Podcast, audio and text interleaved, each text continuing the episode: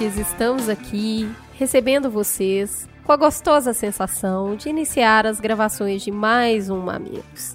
Essa semana nós temos novidades no formato. Mamilos 9, na verdade, serão dois mamilos. Isso mesmo, senhoras e senhores. Cris Bartes, essa que vos fala, terá um compromisso profissional e na quinta-feira à noite terá que se deslocar até a linda capital federal. É capital? Federal? Não é federal, Bras... mas é. é. capital do Rio de Janeiro. Não, é Brasília, vou Brasília. Ah, é Brasília. É, vou para Brasília visitar os amigos e trabalhar um pouquinho. Então, estamos gravando um pedaço do Mamilos hoje na quarta-feira. Eu e minha amiga Jujuba. Olá, gente. E amanhã, na quinta-feira, a Ju, junto com os nossos convidados, vão debater o tema. Vamos falar sobre pena de morte. Ótimo, galera. Então é isso. Vocês vão escutar a minha voz aqui no início, no meio, no fim, com a maravilhosa edição de Menino. Caio Corraine. Caia, vai que essa é sua. Vamos começar então o nosso Mamilos com o. Fala que eu desculpo.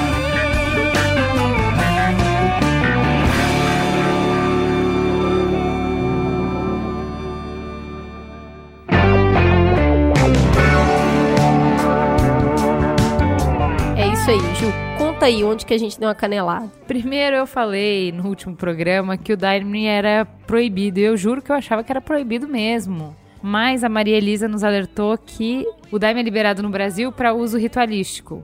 E não é usado só pelo Santo Daime, mas pela união do vegetal e pela barquinha também. Então, fica aí a canelada. E iniciando as nossas conversas, eu vou ler um e-mail, que na verdade não é um e-mail. O Marcelo Bezerra é o nosso ouvinte advogado que conversou com a gente, tro trocamos alguns e-mails sobre liberdade de expressão e eu tomei a liberdade aqui de cortar algumas partes para o e-mail não ficar tão grande, mas para trazer para vocês, eu acho que o Marcelo ele teve a clareza, a ponderação e a objetividade de colocar um ponto de vista que eu, me eu senti que eu me atrapalhei um pouco no último programa. Então vamos lá, o que, que ele diz? A democracia, como já debatido em outro programa do Mamilos, começou na Grécia mas teve um importante marco na Inglaterra em 1215, quando os lordes ingleses forçaram o rei, conhecido como João Sem Terra, a abrir mão de parte do seu poder, poder estatal, poder de rei, em benefício dos cidadãos. E esse é um ponto importante das democracias atuais, limitação de direito. Essa limitação, ela foi seguida e atingiu governantes e cidadãos e não foi um retrocesso, pelo contrário, representa um avanço democrático. Fato é que essa limitação causou uma relativização nos nossos direitos, ou seja, em uma democracia madura, não existem direitos absolutos. O direito à vida não é absoluto, por exemplo, a pena de morte nos Estados Unidos. O direito à liberdade não é absoluto, exemplo, prisão por crimes. O direito à propriedade não é absoluto, por exemplo, lei de propriedade privada. Esse conjunto de regras é conhecido por função social dos direitos. Então, voltando para o direito de liberdade de expressão, por que esse direito seria absoluto? Atualmente, todos nós entendemos que poder se expressar é uma condição de cidadania. Por isso, alguns acham, erroneamente, que qualquer medida que limite a nossa vontade de falar aos quatro ventos sobre qualquer assunto é um absurdo e, portanto, logo é vista com maus olhos. Então, não vamos fazer confusão entre o que é legítimo e o que é permitido. Para diferenciá-las, é importante entender o que são escolhas individuais e o que é liberdade nas sociedades democráticas ocidentais. A escolha é uma faculdade dada a um indivíduo de fazer de acordo com a sua vontade, se expressar como deseja ou mesmo deixar de se expressar. A opção por uma dessas escolhas mora no campo íntimo de cada ser humano nós decidimos primeiro e só depois externamos em gestos ou atos, ou seja, quem limita a nossa escolha somos nós mesmos, e isso é absoluto. Contudo, a partir do momento em que externamos as nossas escolhas e trazemos para o plano social, seja por atos, omissões ou palavras, as consequências começam a aparecer. E a partir desse ponto, a lei vigente no país é que estabelece se o feito é permitido. Dessa forma, liberdade de expressão está acima de tudo? Respondo que não. Não existe liberdade para cometer crimes. O que está acima de tudo no Brasil hoje, juridicamente e constitucionalmente falando, é a dignidade da pessoa humana, que não é absoluta, mas sim está acima de tudo. A lei é diferente da moral, só que a lei tem um mínimo de ético em seu conteúdo. Na prática, Kant pensou a ética mais ou menos da seguinte forma: já que não ama, age como se amasse. Gente, eu me sinto muito burra com esses comentários dos nossos ouvintes. Eu queria só deixar o comentário. Eu vi um alguém no lá no post, depois vocês entrem e, e vejam, foi fazer um elogio para os mamilos e falou que eventualmente eu ia. O Merigo ia poder se, se, aposentar e eu ia sustentar ele. Eu falei, não dá essa ideia que ele adoraria ser gigolô. e vamos fazer o contrário? Vamos todo mundo torcer pro Merigo ficar muito rico e eu poder fazer faculdade de direito, de filosofia, de psicologia e de história para eu começar a entender um pouquinho e tá no nível dos nossos ouvintes, porque tá puxado. Não, é, o Marcelo, ele contribuiu de uma maneira excepcional. Ele trouxe não só uma visão de lei né? Liberdade de expressão esbarra na lei, Sim. né? O que é legítimo nem sempre é permitido. Sim. A escolha é permitida a partir do momento que você fala e aí você, o poder tem da sua fala tem consequência. E é aí que se esbarra. Isso não quer dizer que você tem uma censura prévia.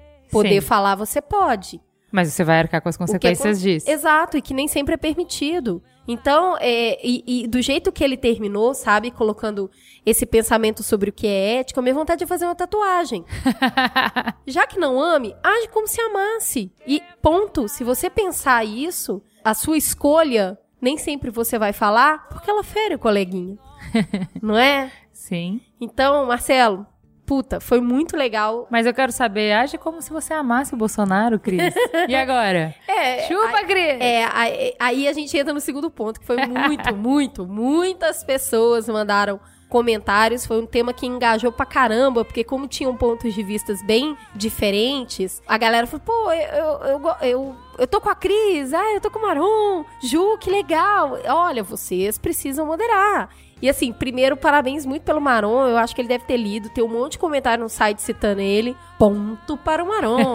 e também tem uns comentários muito engraçados que tem um monte de gente é, que são muito defensores da liberdade de expressão e, e, das pessoas falarem o que elas realmente pensam sem ser cerceadas, falando que a gente é muito duro com o Bolsonaro, com o Gentili, com a Sherazade e companhia. Então, assim, que, que na verdade a gente não devia falar assim. Então, ó, galera, pô, a gente tá só exercendo nosso direito de liberdade de expressão. Gente, é, o importante, preferências todo mundo vai ter. O Mamilos nunca se se colocou como sendo isento. Cara, todo mundo tem viés e a gente recebeu vários e-mails falando sobre parto normal versus cesárea, falando ou não gostando ou apoiando o fato de eu ter defendido os médicos. E assim, não foi falado no ar, mas eu respondi para essas pessoas. Eu tenho viés que eu fui criada por um médico. Eu nunca vou ouvir falar mal de médico sem erguer minha voz para defender. O meu padrasto que me criou era um idealista, é, estudava todos os dias, fazia tudo pelos pacientes. Ele era ele é médico hoje porque ele ama o que ele faz. Então, nunca vou conseguir ouvir alguém falar de médico sem pelo menos levantar minha voz para falar, pera, não é bem assim, não é negar, mas é só falar não é bem assim. Então, eu acho que todo mundo traz consigo um viés. Assim, mamilos tem um viés. Não, na tem. verdade, mamilos sempre aponta para algum lugar. então, assim, gente, não, não estamos querendo falar que a gente não tem. Temos. Não, e nem sempre eu me orgulho também disso. É. Mas sai, né? Às é. vezes o mamilo, você não controla o mamilo completamente. Ju, eu sei que você tá doida pra mandar beijo. Vai, eu quero Ju, mandar manda beijo. beijo. Ju. Eu quero mandar beijo pros aniversariantes da semana. É, se você faz aniversário da semana, fale aniversário comigo. de casamento, é. aniversário fale... de empresa. Não, não fala isso. Não dá não? ideia que a galera já virou ah, bagunça. Ju. Perguntei no, no Twitter quem tava de aniversário pra gente mandar beijo. E a galera, ah, manda beijo pra minha noiva, manda beijo pra minha mãe. Manda... Eu falei, ah, gente, sem bagunça. A gente pode fazer um especial namorados na época. Eu falei justamente isso. Olha como Boa. a gente tem afinidade. Não, tipo, praticamente a mesma pessoa. Então, ó, beijo pro Tarik, que fez 22 anos, pra Cristiane, 27, pro João, de 22 também, e pro Pedro, de 29. Ju, para de perguntar a idade. Não, mas eu achei Porque, ótimo, assim, que eu respondia, eu perguntava assim, quantas primaveras? A pessoa respondia 22 e falava, ah, como era bom, né, gente? 22 anos, cara. Ai, gente, olha Como era bom. tem dois de 22, que coisa linda. É, quando a Cristiane juventude. falou, ah, eu fiz 27, eu falei, nossa, como eu me diverti com 27, que idade boa, foi, foi tão legal. Ela nem é tão Passou um velha assim, filmezinho, gente. Passou um filmezinho na minha cabeça, Ela é mas uma 27 exagerada. foi tão legal. Não acreditem nisso. Um beijo pra vocês, queridos. Muito obrigada pela audiência, pelo carinho com que vocês conversam conosco. Puta, foi muito, muito legal esse, esse último debate de prós e de contras. E mesmo as pessoas que, que têm o ponto de vista. A Ju até falou isso, teve um comentário. É, da pessoa defendendo muito esse é, defendendo esse ponto de vista que é muito contrário ao nosso, né, Ju? E a gente Sim. falou, pô, que bom que ele ouve É, exatamente. Teve é, um, um primeiro ouvinte radicalmente contra as coisas que a gente acredita no, no programa geral das coisas. na internet das coisas. É. E aí eu só pensei assim, cara, um cara que pensa tudo isso, escuta o Mamilos até o fim, cara, obrigada pela confiança, muito obrigada. Eu acho que eu não escutaria uma pessoa que acreditasse em tudo que ele falou. É, isso mostra que ele tem a cabeça muito mais aberta, talvez, do que eu. Então, assim, o que a gente quer não é que concorde, o que a gente quer é só provocar.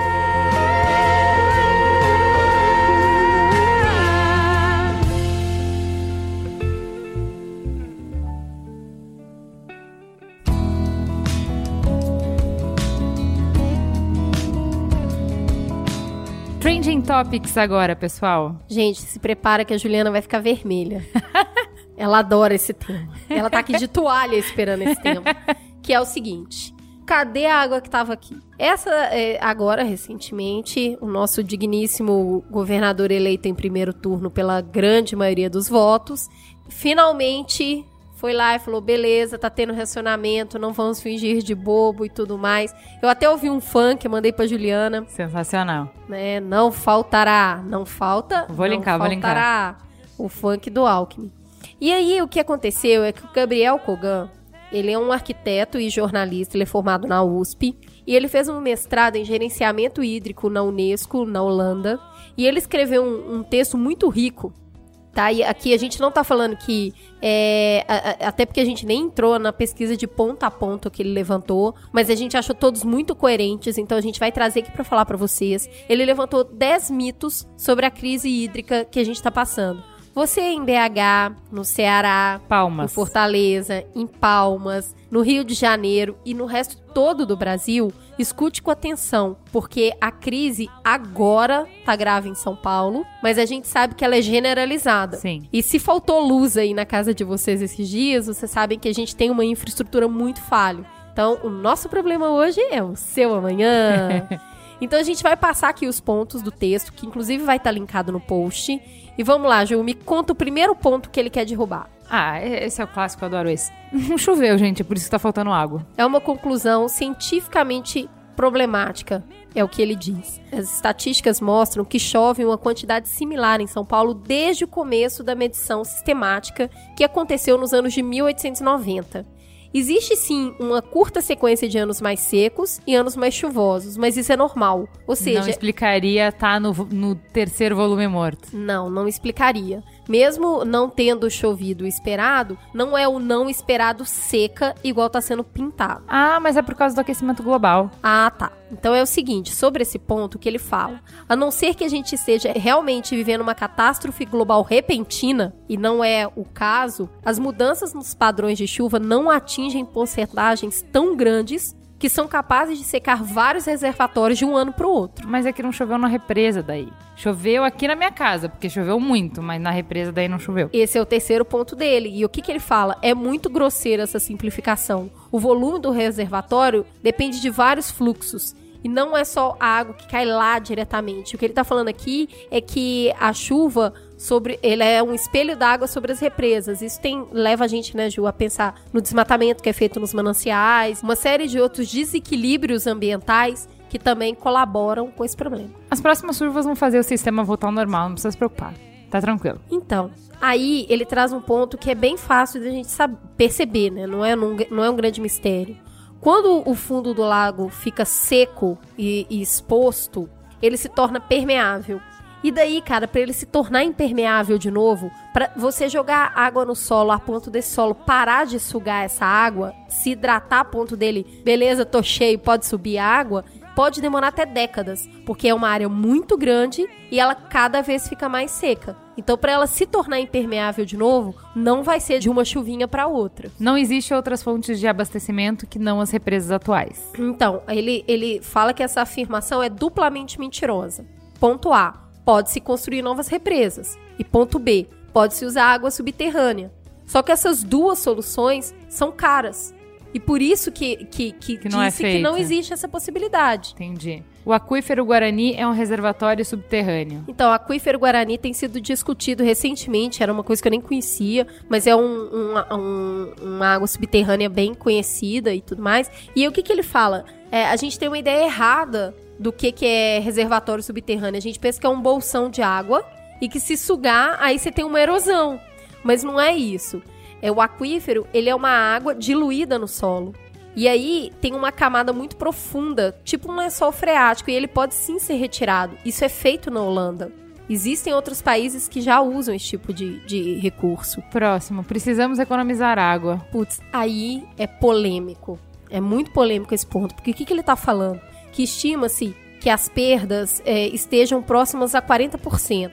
Ou seja, a água tra- já tratada, já se gastou uma grana para tratar essa água, ela vaza na tubulação antes de chegar na, na, na casa da gente. Então, Quem nunca viu, né? quem nunca, né? Então existe essa perda e os grandes consumidores de água não é a população, são as indústrias, o esgoto e a irrigação. Então são esses grandes estabelecimentos.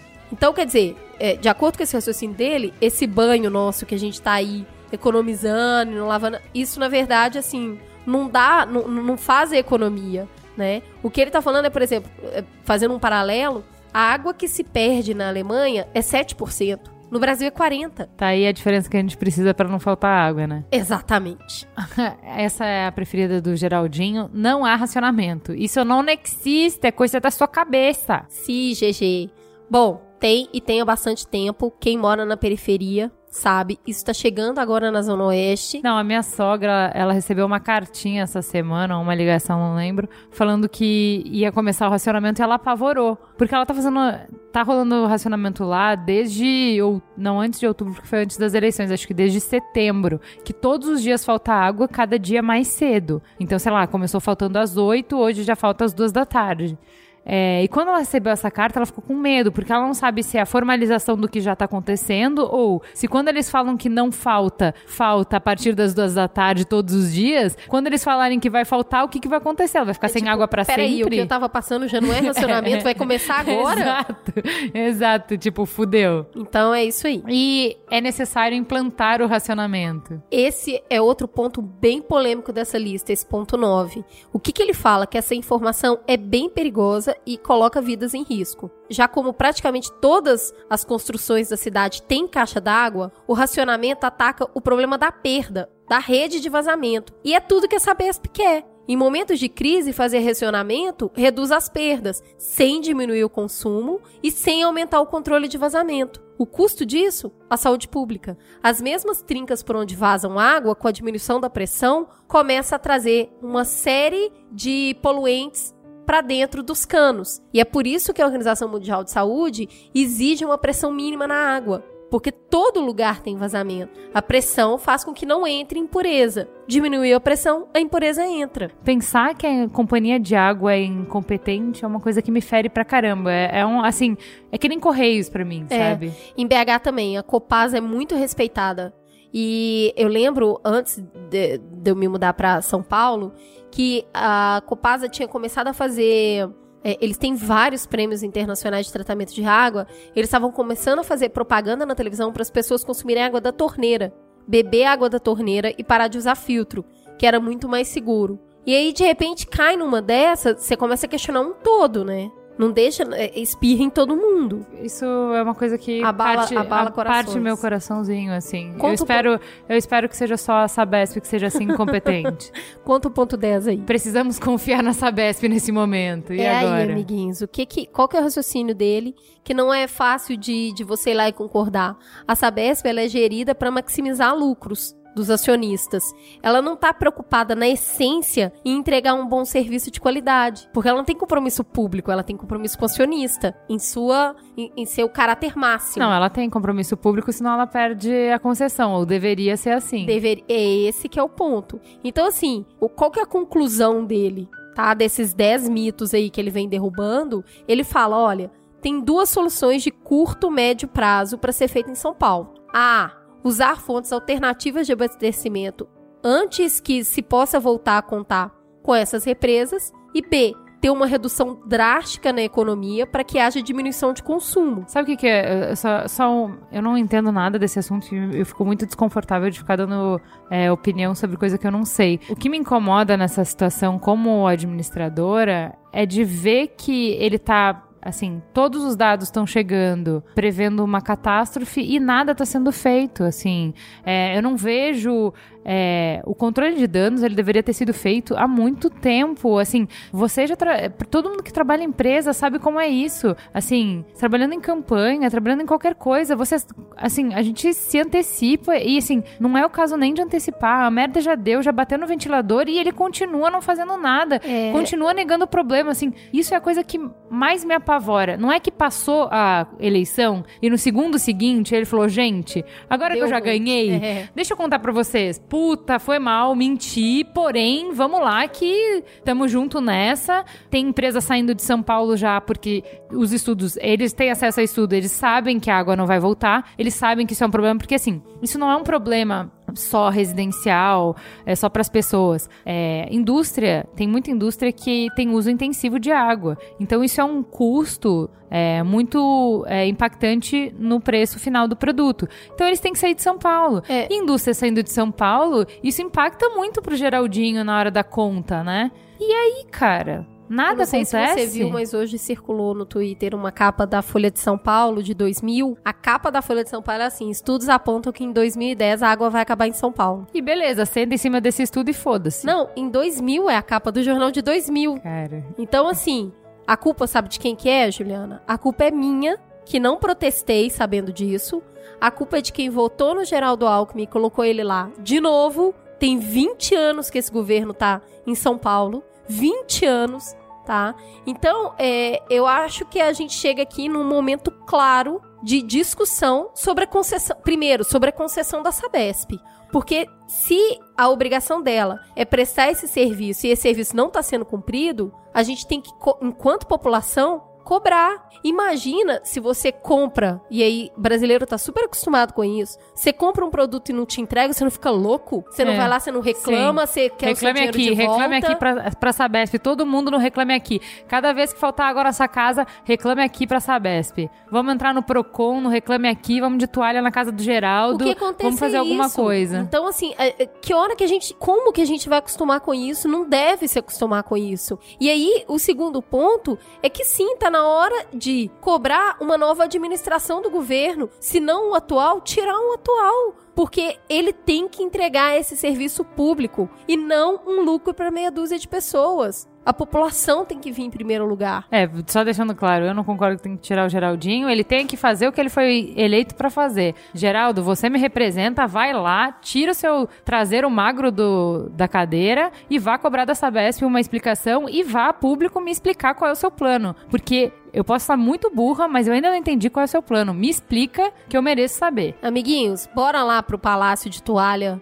perguntar qual é o plano. E agora, já que já falamos de água, a polêmica é sobre sexo. O que, que tá pegando, Cris? Ó, o mundo, além de água, o mundo precisa de duas coisas para acontecer: sexo e poder. Entendi. Esses são os dois próximos temas. Bom, o que acontece é que rolou aí essa semana, no domingo agora dia 11, a série da HBO Girls. Eu não sei se todo mundo conhece, é uma, uma temática jovem. É o Sex and the City de meninas de 20 anos. De 20 e poucos e com men bem menos dinheiro, bem menos beleza padronizada e tudo mais. E aí o que aconteceu, o que causou esse furor todo nas redes sociais, é que o, em uma determinada cena, o parceiro da atriz Alison Williams fez um sexo oral bem gostoso no bumbum dela.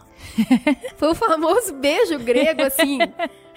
A Juliana tá vermelha igual um pimentão. Ele ganhou uma forma inédita nas telinhas. A cena foi bem real. Assim, sabe quando você dá aquela ajeitada no sofá, na hora que passa?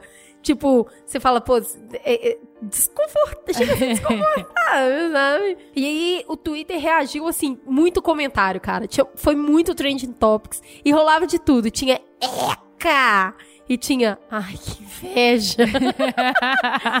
A cena, você fala assim, ok, rolou, eu percebi. Isso aqui que eu morri com as especulações que a galera ficou falando, que a atriz tinha passado essência de baunilha na região ali. Ai, que a galera se preocupa, na boa.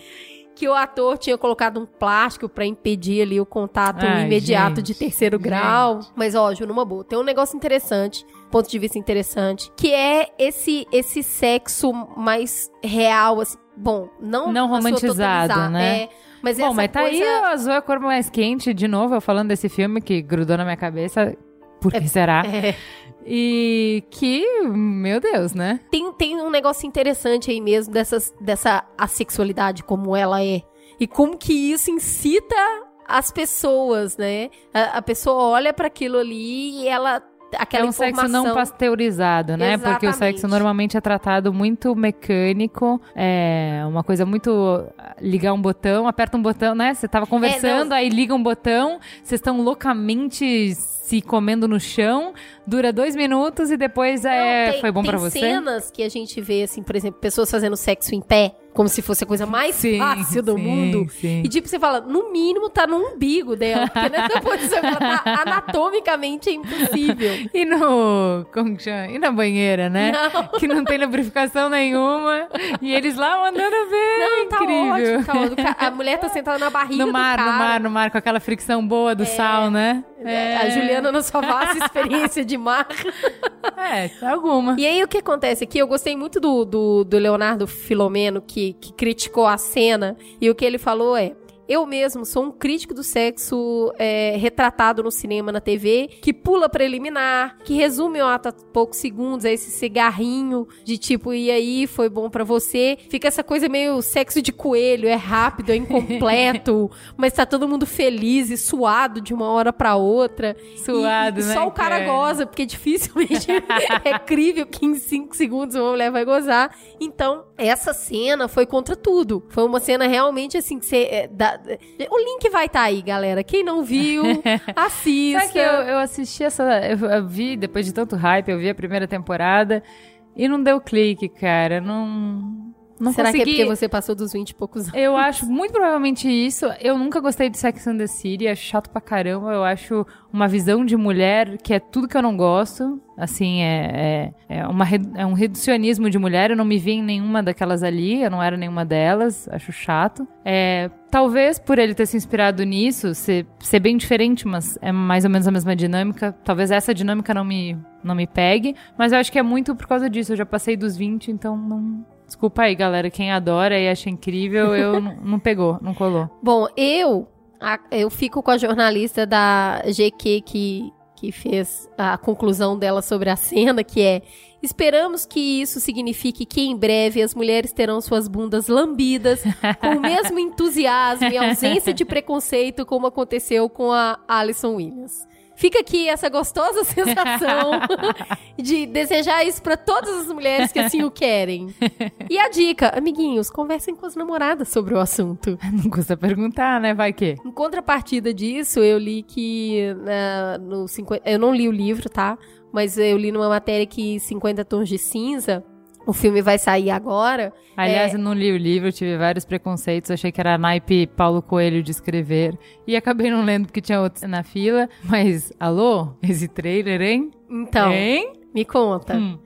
E aí o que acontece é que tem uma cena no filme, no livro, desculpa, onde o cara retira o absorvente íntimo da garotinha para que eles transem. E Ok. esse, essa cena foi retirada do filme porque, pô, você tem que se identificar com a personagem e tal. E que ela não vai estar menstruada essa pra você se cena- identificar. essa cena é um pouco liberal demais, entendeu? Essa cena é um pouco OB demais. Gente, e retirar. quem nunca teve muito afim e fez coisas que não faria de cara limpa, que atire a primeira pedra. Vamos para a segunda pauta desse, dessa, dessa dupla. A segunda é a seguinte: e o poder? Cara, eu fiquei de cara com isso, eu sabia que tava complicado. Até indiquei para um para um ouvinte é, o livro O Mal que Ronda a Terra, do Tony Judith. Ele fala um pouco sobre isso, de que, ao contrário do que está acontecendo no Brasil, no mundo está é, tá acontecendo uma forte concentração de riqueza novamente. Então a gente passou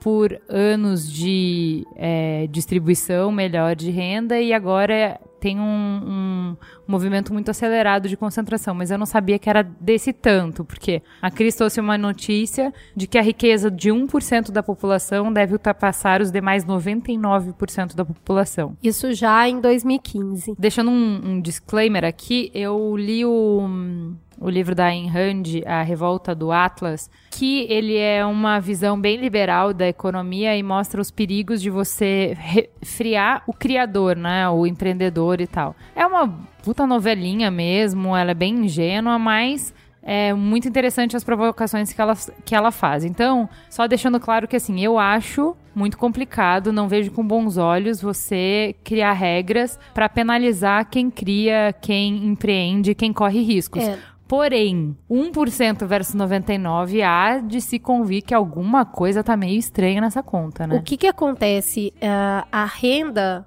média dos mortais, mortais de, são 99%, é cerca de 10 mil reais anuais. É pouco mais de 800 reais por mês. E a renda desse, desse 1% chega a ser 7 milhões ao ano, ou seja, um salário mensal na faixa de 500 mil. Então, pessoas que ganham 500 mil por mês, somadas, é 1% da população. Então, quer dizer, apesar desse monte de conversa que você vê na agenda mundial essa lacuna, essa distância entre riqueza e pobreza é quase surreal, né? Você pensar 1%. E esse 1%, ele aproveita 55% dos recursos naturais. É, então, mas aí é, é, conversar sobre o grande esquema das coisas e não sobre coisas pontuais, né? Não é uma, não é uma lei, não é uma regra que vai mudar isso, é realmente repensar o sistema e de pensar assim, todo sistema ele tem falhas. Então é o momento de talvez a gente realmente pensar o que, que precisa ser corrigido eu gostei muito do livro do Tony Judith. Ele coloca não só coisas de economia, mas ele coloca principalmente de sociedade. Eu li na, mais ou menos na mesma época que o livro do Sandel, que é O que o dinheiro não compra. São publicações. não compra, eu li. É, é que são, é, são, são provocações, né? Se você está vivendo numa economia de mercado ou numa sociedade de mercado.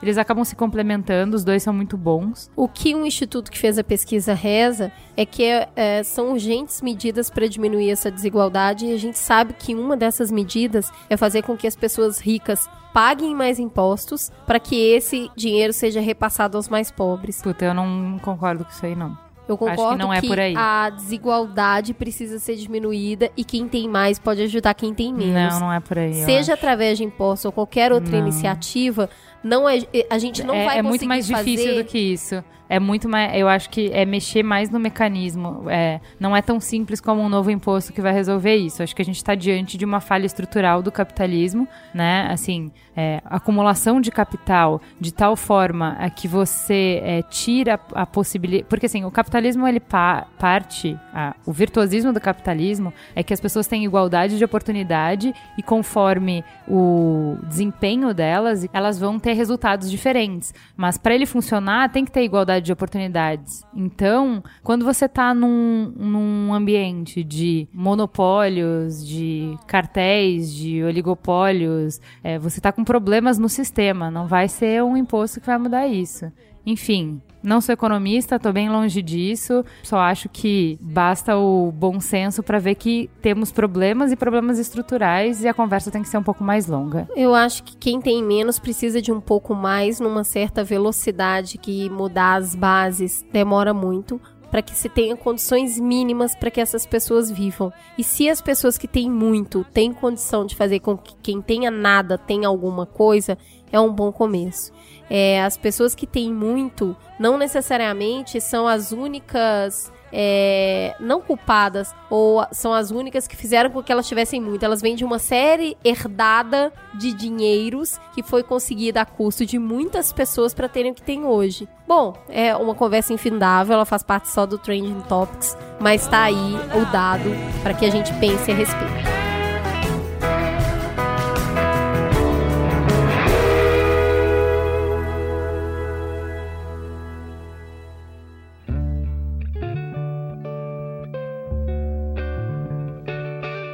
Teta da semana. Pessoal, devido ao grande sucesso da segunda temporada, o Mamilos está negociando o passe dos convidados que a gente mais gostou para fechar um elenco fixo do programa. E é com muito prazer que eu anuncio a nossa primeira aquisição.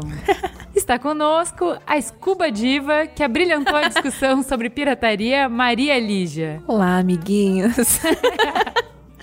E para completar a bancada de hoje, a celebridade nipônica Luiz Yasuda, roubado descaradamente do Braincast. Oi. Tudo bom? Gente, hoje o tema é muito leve, é muito light, é muito interessante. Vamos... Tranquilo, né? É, coisa suave, né? Porque o Mamilos é sempre uma pauta tranquila. A gente vai falar sobre pena de morte em função do fuzilamento do traficante brasileiro na Indonésia. Se você estava em Marte e não acessou as redes sociais essa semana, a Ju explica o que, aconteceu. O brasileiro Marco Asher foi executado nesse domingo na Indonésia por fuzilamento. Ele foi preso em 2004, quando tentou entrar no país com 13 quilos de cocaína escondidos nos tubos de uma asa delta. As leis da Indonésia contra crimes relacionados a drogas estão entre as mais rígidas do mundo e contam com o apoio da população. Foi isso que aconteceu, gente. Então, antes de começar a discussão, vou fazer um disclaimer, tá? Faz um tempo eu assisti uma palestra do Mário Sérgio Cortella, que ele estava falando, é, entre outras coisas, desculpa, professor, se não foi isso que você falou, mas foi isso que eu entendi. Ele estava falando sobre as grandes barbáries que a humanidade já cometeu, guerra, genocídio, escravidão. É, isso só foi possível porque pessoas de bem compraram a ideia e ajudaram. Então, o que ele fala é que essas pessoas para cometerem atos odiosos, hediondos, elas se justificam traçando uma linha entre nós e eles. Então, é, se o estupro não era permitido em casa, se era um cidadão completamente funcional na sociedade, equilibrado, bom pai de família, ele ia pra guerra e na guerra estuprava, esquartejava e tudo bem. Exatamente porque com os nossos eu não faria isso, mas são eles. Eles não são humanos, eles não merecem pena, eles não merecem respeito, eles não merecem cuidado. Então, o que a gente mais vê em todas as discussões nas redes sociais é justamente as pessoas traçando essa linha entre nós e eles. Por qualquer ideia diferente, você já passa por outro lado. Você faz parte de um grupo que não pode ter cérebro, que não tem racionalidade e que necessariamente está é, mal intencionado ou, como falam bastante, desonestidade intelectual. Então, é o trabalho do Mamilo sempre é trazer essas discussões para borrar essa linha para que a gente consiga entender quem está do outro lado, para que a gente consiga entender qual é o raciocínio que as pessoas têm, com respeito e com empatia. Então, assim, aqui nessa discussão, em todos os comentários que tiverem depois, a gente não vai falar de defensor de criminoso, para quem é contra a pena de morte, e a gente não vai chamar de troglodita e bárbaro quem é a favor da pena de morte. A gente vai partir do princípio de que as pessoas são racionais, de que as pessoas são inteligentes, que as pessoas são, são bem intencionadas, elas pensaram sobre o assunto e, por suas razões, chegaram às conclusões que chegaram. Posso fazer um disclaimer Pode. extra? para você que, durante o programa, tiver opiniões diferentes, tente tirar da sua cabeça a expressão lá vem a pessoal dos direitos humanos querer defender, defender bandido. Então, assim, só ouça. Até porque depois tanto a Ju quanto, quanto a Cris vão pedir para vocês mandarem suas opiniões. Mandem opiniões, concordem, discordem, mas a ideia é tirar os rótulos mesmo. Para começar, a gente vai escutar o depoimento do Paulo Albuquerque. Ele é especialista na área de segurança, dono da empresa de defesa pessoal Combato, que dá palestras e treinamento com clientes como a Marinha do Brasil, a Polícia Federal e até a equipe de segurança da presidente Dilma. Por sinal, muito obrigada, Paulo, por participar. Ele foi indicado por um ouvinte. Ouvinte, eu não sei quem você é, mas muito obrigada. Foi incrível a, a entrevista. Paulo foi muito gentil, se dispôs a conversar com a gente, expôs o ponto de vista dele. Agora vocês vão escutar um pouco do que ele pensa sobre pena de morte. A maioria das pessoas pensa em pena de morte como punição. Né? Isso não dá resultado. Essa corrente punitiva não tem nenhum tipo de resultado. Acontece que se você fizer matar uma pessoa, executar só por executar, tipo Indonésia, esse tipo de reação, você está só jogando flores para um público violento que gosta de ver filmes violentos de vingança se sentir satisfeito. É que nem jogar cristão na arena, desculpa os cristãos, por favor, por isso, ou você fazer gladiadores é, se matarem na arena. A questão é outra. A questão é que tem um monte de, acidentes, de assassinos reincidentes, milhares de assassinos reincidentes. Pessoas que mataram 20 pessoas, 30 pessoas, eles poderiam ter sido parados antes. Sim. Eu conheci pessoalmente um. Eu fui no presídio de Bauru, graças a um instrutor da minha equipe, o Douglas Pasta, eu pude lá testar, conhecer criminosos de alta periculosidade de perto. Um senhor de 60 e poucos anos. A família não quer ele, ninguém queria ele. O Lula deu um indulto para ele depois, né? E é, ele já tinha matado 14 pessoas a faca. É um assassino compulsivo. Entendi. Se você consegue parar esse tipo de assassino antes, ele não teria matado 14, teria matado, por exemplo, 3. Tá, mas para parar, para parar, eu não preciso matar ele, eu posso fazer prisão perpétua. É, é uma coisa que a maioria das pessoas falam, mas qual é o problema? Você tem um custo alto para você manter a prisão perpétua. Você tem um monte de gente no presídio, como não vou nem falar só do Pedrinhas, mas trilhões de presídios aqui que são horríveis. E mesmo os presídios modelo, eu estou te falando que a gente lá, são horríveis. É um Sim. inferno lugar onde você não gostaria de ficar mais do que dois minutos. Imagina você numa cela onde você não tem nem vaso sanitário, ou se tem, não tem porta que separa você das outras pessoas. Você tem que fazer tudo no meio das outras pessoas. Se lavar, tomar banho e todo o resto, só isso é um inferno. Você vai passar anos fazendo isso. Sim. E o governo ainda, o governo ainda deixa é, o, o bandido, né, o criminoso, perdão, que já passou do tempo, já pagou sua pena, deixa ele preso mais tempo ainda né, uma insanidade. Já é, não tem plano de recuperação nenhum, de forma nenhuma. Ele vai sair dali pior do que como ele entrou. Certo? E esse custo deveria estar com os prisioneiros que deveriam já estar soltos. Deveria estar com melhores condições de cadeia. Entendi. Né? Não é aquilo que eu vi. Você já consegue imaginar uma sala que tem mais ou menos, deve ter por aí uns 30 metros quadrados, que é para 14 pessoas dormirem, tem 40, e que você tem um vaso sanitário Sim. só, e que não tem nem porta e não tem nem papel higiênico. Sim. Isso é um inferno, né? Sim. Não consigo imaginar coisa muito pior do que isso. O que, que vai acontecer? Eles vão viver como ratos. Existe um comportamento de presídio que eu vi. Eles olham de forma diferente, respiram de forma diferente, ficam falando sozinho, que nem um louco. Isso também não pode ser bom. Que tipo de recuperação o cara pode ter num lugar desse? Nenhuma. Entendi. Tem nenhuma chance. Vamos reduzir isso de uma forma um pouco mais eu sei que as pessoas vão reclamar, mas imagine que você tem aí uma, uma matilha, vários cachorros. Certo. Aí você tem um com raiva. Ele é perigoso para os outros cachorros. O que, que você faz? Você prende ele numa prisão perpétua? Não, você elimina o cachorro. Entendeu? Quando você tem uma, uma uma doença, você tem que eliminar aquela doença, tem que eliminar aquela bactéria. Você não isola a bactéria. Você vai achar na internet, não estou falando de serial killer só de filme, não, porque você tem aqui no Brasil também. Estou falando de caras que não conseguem se comportar, caras que com qualquer discussão vão pegar uma faca e matar uma pessoa. Tá? Não estou dizendo arma de fogo, porque até nisso o desarmamento errou. É, a maioria dos assassinatos no Brasil são feitos com faca, não são feitos com arma de fogo. Não tem nada a ver, totalmente errado.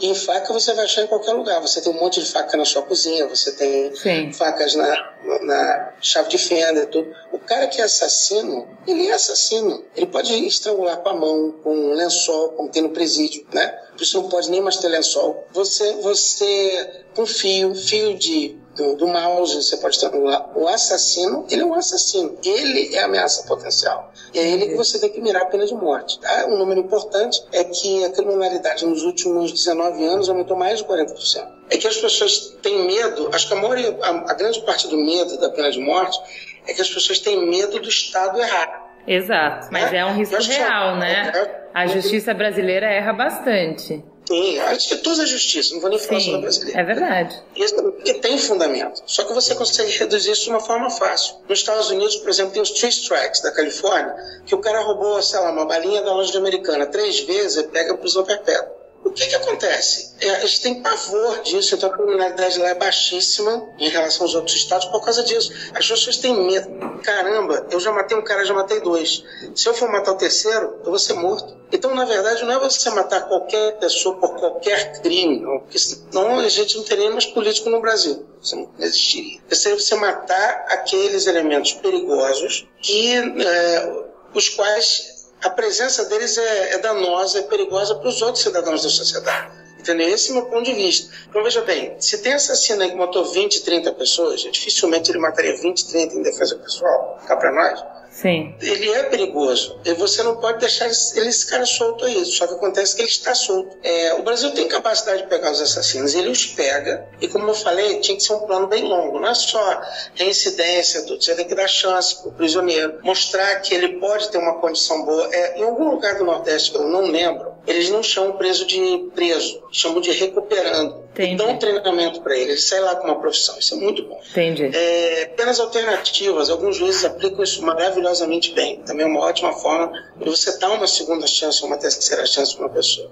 Tá. Em Minas Gerais, eu não me engano, não tenho certeza se é Belo Horizonte, tem uma, uma pizzaria, não, não, devo falar o nome dela, que ela, ela fez um projeto e todo mundo saiu de lá já empregado. Eles se tornaram, inclusive, sócios da pizzaria. Né? Tá. Então, são maneiras de você fazer com que o cara saia de lá empregado. Tá, Senão então... ele vai estar largado na sociedade sem opção. Outra coisa, por exemplo, seria a redução do tempo de julgamento. Um, um, até comentei isso contigo ontem, se não me engano. Existem os estudos do David Levy, né? Uhum. E nos estudos dele foi mostrado que você tem uma, um grande gap entre a punição uhum. e o crime. Então, vamos reduzir isso de uma forma clara, porque as pessoas vão ver no rádio o seu filho está correndo pela casa e você sabe que ele vai derrubar, um, vai derrubar um vaso, por exemplo. Uma coisa é você pegar, ele já derrubou o vaso, você dá a bronca imediata. Então ele já associa no cérebro dele que a pena é imediata. A outra é você deixar ele derrubar o vaso e daqui a cinco dias você dá bronca. Sim. Ele não consegue entender. O cérebro não, não monta esse cenário de uma forma normal ele acha que está sendo injustiçado. Posso te dar até alguns exemplos de leis que nem existem mais, que funcionavam melhor em alguns casos. Por exemplo, na Allahá, na lei judaica, isso cinco anos atrás, quatro anos atrás, se você roubasse, por exemplo, um frango, você ia pagar dois frangos. Sim. Esse era pena. Você não gastava é, espaço em presídio, não tinha presídio, né? Sim. E depois o cara é, era provado que ele não tinha como conviver na sociedade, porque ele fazia muita coisa, ele era chutado da, da sociedade judaica, que no caso era a morte. Porque imagina você cercado de inimigos, né? Eu quero ir embora. Meu cara, você não consegue, não pode casar com ninguém aqui, você não pode fazer nada, porque você não consegue conviver entre a gente. Nossa sociedade, o único jeito de expulsar os caras que são realmente perigosos é a pena de morte ou a prisão perpétua. Só que não existe também prisão perpétua no Brasil. Então, entre a pena de morte que não existe e a prisão perpétua que não existe, não existe os dois casos, né? Sim. A gente teria que arrumar a Constituição para que isso fosse possível. É, existe, no entanto, na Constituição uma ideia de, é, em crimes de guerra, em situações de guerra, a pena de morte ser viável. Existe uma cláusula, uma, uma, um artigo qualquer que fala sobre isso. Se você declara que a gente vive uma, uma guerra contra as drogas, uma guerra civil, que existe um Estado paralelo, talvez o Ministério aceite isso como possível. Acho pouco provável, mas talvez. A, o Estado já mata. É uma ilusão as pessoas acharem que o Estado não mata. Toda vez que o Estado desvia verba de um hospital, por exemplo, não tem médico, ou não paga o médico, ou não tem maca, ou ele faz uma estrada vagabunda que vai ter um acidente, ou ele não verifica um restaurante como teve no Rio de Janeiro ano retrasado e explodiu o gás e o garoto foi pelos ares, azar. Tudo isso é o Estado matando. O Estado matou pela incompetência dele. O Estado matou porque ele não teve capacidade de, de gerenciar o tamanho do Estado. Posso dar um exemplo é, reducionista também? Sim, por favor. É, uns 20 anos, 25 anos atrás, evidentemente, você, de repente você não estava nem nascido ainda, é, já existia, claro, a lei de cinto de segurança. Tá? Ninguém, era, ninguém era, não era permitido a ninguém andar sem cinto. Sim. Todo mundo andava. Por que, que as pessoas passaram a usar cinto? Foi por causa de campanha? Não, foi por causa da multa. Só multa. Mas não é só multa, é a multa e a certeza da multa, porque você sabe que vai chegar sua multa em casa. Então, se você pensa assim, caramba, peraí, eu tenho certeza que eu vou ser executado, o terceiro crime que eu vou fazer, Aliás, cá para nós, o que bem que vai fazer para uma sociedade ter um elemento que já fez assassinato duas vezes? Eu não estou falando aqui por legítima defesa. Por legítima defesa, ele teria sido inocentado. Podia fazer legítima defesa 50 vezes, 60 vezes. Invadiram a casa dele, invadiram o terreno dele, é, invadiram, é, tentaram matar a mulher dele, tentaram matar o cachorro, apontaram arma para ele. Não interessa, ele foi inocentado. Agora, uma pessoa que mata é, apenas pelo prazer de matar, pelo gosto de ver sangue, pelo gosto de é, é, ver uma pessoa sofrer, ele não pode estar convivendo com a nossa sociedade. Ele é perigoso, ele é um cachorro louco. Entendi. É como se ela tigre no meio da sociedade. É esse tipo de, de pena de morte que eu defendo. Eu não estou defendendo Ele também manda uma mensagem da multa para a maioria das pessoas. Peraí, peraí, peraí. O cara é um assassino, né? Matou duas vezes. Aí ele fala: caramba, se eu fizer três, eu tô ferrado. Tem no YouTube vários vídeos de caras, caramba, com medo. Até filme de série de televisão americana, que também reflete parte do universo deles. Assim como Tropa de Elite, ou Cidade de Deus refletem o, o, o Brasil, no caso o Rio de Janeiro. Né? Eles estão sempre falando: não, não, eu já fiz esse crime duas vezes, eu não posso fazer a terceira, pelo amor de Deus, não sei o que e tal. Imagina se você traz isso para o Brasil. Esses caras que ficam fazendo é, assassinato um atrás do outro, eles não estariam mais aí. Entendeu? Aí a discussão, claro, é entre o pena de morte, que é um pouco mais possível na Constituição, e a prisão perpétua. Só que na prisão perpétua ele poderia corromper os guardas, apareceu na televisão aí, aqui, é, Recife, em Recife. Os caras tinham videogame, tinham prostituta, ar-condicionado, tinha tudo. Você aparece na televisão, o bandido fala: caramba, esse cara tá melhor do que eu. Na verdade, às vezes é melhor. Não tô falando do preso comum, tô falando do preso com dinheiro. Um preso que pode corromper os guardas que são corrompíveis. Que a maioria não é, né? Esse é um ponto de vista, né? Pena de morte, que é uma coisa que é difícil as pessoas opinarem, uma coisa que não deveria ser colocada em plebiscito. Por que que acontece? As pessoas têm que estudar uma vasta gama na área de segurança para ter alguma opinião. E mesmo que ele tenha uma opinião contrária, porque às vezes isso esbarra em fatores morais, né? Exato. De você o poder de matar, que é uma falha terrível, de problemas de moral de cada um, de religião. Sim. Existem pessoas, por exemplo, que eu estou te falando uma boa, não sei você, vamos supor uhum. que você, é, eu dei uma arma na sua mão, eu digo assim, você é capaz de matar? Me diz, você acha que você é capaz de matar? Depende do que tiver ameaçado. Exatamente. Se você tiver filho, filha, mãe, Sim. pai é, em risco de vida, você pode se tornar uma, uma, uma, pessoa que vai usar arma. Sim, com certeza. Não tenho nenhuma dúvida forma, disso. As pessoas são assim, de uma forma geral. Sim. Mas exceções. Existem, existem pessoas que vão apanhar até morrer. Eu sei disso, eu já conversei. Não porque isso é errado, é isso, é aquilo, o cara vai apanhar até morrer. Mas o normal é a tua reação. Ah, meu filho está em risco, minha, minha mãe vai ter que fazer alguma coisa. Não, não posso deixar isso acontecer. Sim. Né? E eu já percebi também que as pessoas, quando você fala na autopreservação, elas têm uma visão. Mas quando fala em proteger a família, de uma forma geral, elas vão ser mais violentas, mais assertivas com essa ideia de matar. Sim. Entendeu? Você pensa. Isso traz a ideia também de pena de morte. Olha, é, poxa, mas esse cara já desgraçou várias famílias porque matou um jovem esse cara já fez isso e tal. É, ele merece ser punido, então as pessoas vão carregar essa situação para a ideia de merecer ser, que não é o que eu quero dizer. O que eu quero dizer é assim: o cara é um risco ainda. Porque isso não é um risco. Se um cara não, só matou uma vez, ele não é um risco. Pode ter sido um rompante, uma loucura, uma discussão. O cara tem um outro tipo de problema, né?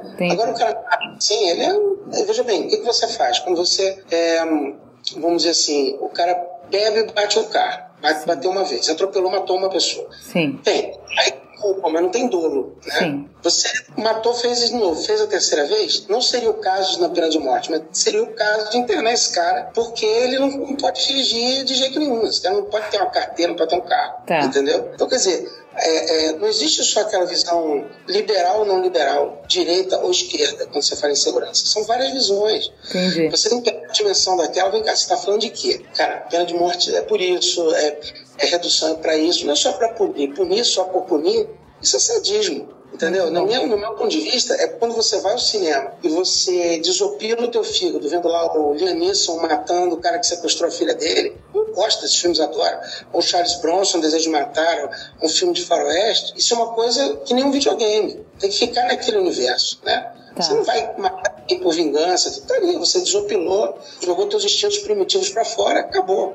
Quando você traz isso para o campo real, você não pode botar um, a ideia de pena de morte de uma forma assim de, pô, vou matar qualquer um a qualquer momento, de qualquer jeito, porque o cara é um criminoso. Isso é insanidade. Você vai gerar mais insanidade, vai gerar um povo mais sedento de sangue. Daqui a pouco está passando isso na televisão. Tem países do Oriente Médio que é transmitida execução ao vivo. Um amigo meu mora lá entendeu? E o pessoal aplaude, vibra, não fica assustado, não vira o rosto para olhar e dizer que aquilo é ruim, não, eles vibram. Sim. Então você tá, a sociedade está ficando mais violenta à medida que você expõe isso. Muito bem. Como a Cris não pôde gravar hoje porque ela está em Brasília, ela também deixou gravado uma das razões dela ser contra a pena de morte. Existem outras, mas ela só quis deixar uma gravada para dar o pontapé inicial para nossa discussão. Cris, você é a favor ou contra a pena de morte? Contra. Por quê? Para mim, matar uma pessoa não é punir. Deixar uma pessoa viva é punir. Acho que quando você mata, você tá tirando da pessoa a vida em sociedade, mas é, você não tá necessariamente fazendo com que ela pague pelo que ela fez pagar com a vida para mim não é um pagamento, é simplesmente arrancar a pessoa da sociedade e ponto, e acabou. E em que momento ela vai viver as consequências daquilo que ela fez, pensar sobre aquilo, ser tirada do convívio social e ficar lá no cantinho do pensamento há de quanto tempo para refletir sobre o que ela fez? A pena de morte simplesmente extermina. Essa é a percepção que eu tenho e deixo aí para vocês debaterem amanhã. Agora que já, vocês já ouviram a Cris, eu vou pedir para que cada um comece falando a sua visão e explicando o motivo. E a Suda, você é a favor de pena de morte? Eu sou contra a pena de morte. Por É, quê? Por quê?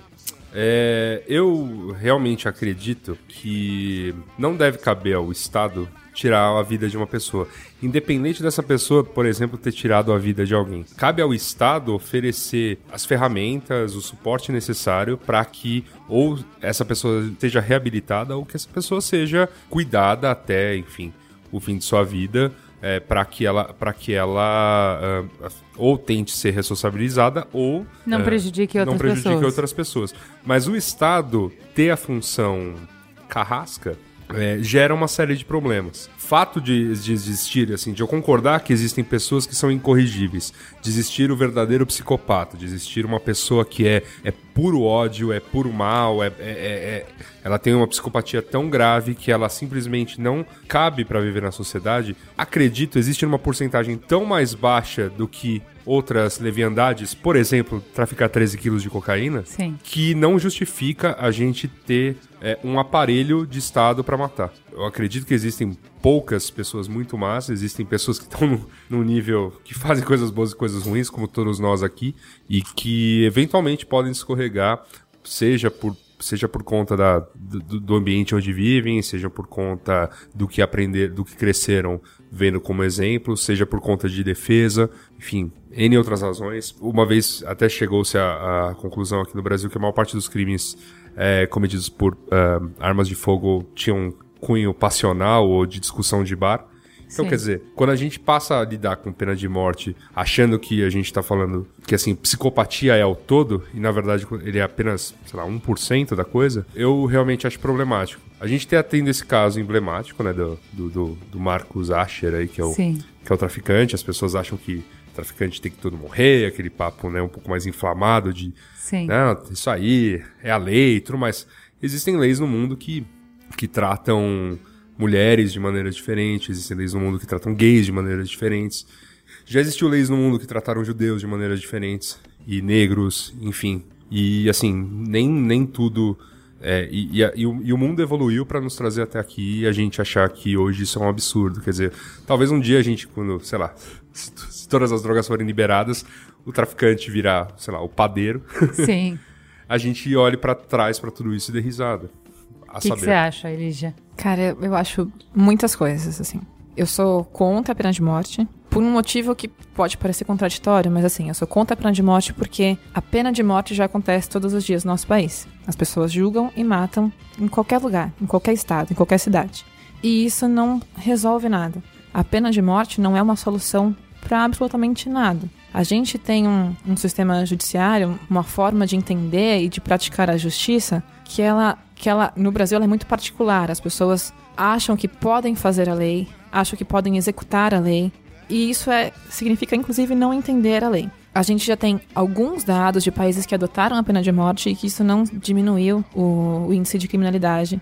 Então, eu não entendo a vantagem da pena de morte. Não tem uma visão romântica de que um, um assassino possa, um assassino doloso por crueldade possa ser ressocializado. Existem pessoas que matam por acidente, existem pessoas que matam intencionalmente. É, e essas pessoas que matam intencionalmente, eu acho que elas têm uma índole de praticar o mal. Mas eu acho que elas têm como pagar pelo seu erro de inúmeras formas, sabe? Que seja varrendo o chão na rua até o fim da vida. Eu também, também não sou totalmente a favor da, da prisão perpétua, porque eu enxergo uma série de, uma série de, de falhas aí, mas tudo bem, isso não é o tema. Mas eu acho que existem formas de você tirar proveito e castigar aquele cidadão. Quanto ao Marcos Asher, eu tenho uma, uma opinião que ela, e eu espero que os ouvintes entendam, eu sei que eles são super inteligentes, né? Toda vez que a gente vê a discussão, mas assim, eu tenho uma opinião que é, eu não, eu acho que, eu também, assim como eu sou a, favor de uma justiça mais inteligente, assim como eu sou contra a pena de morte, eu sou a favor da autonomia de nações.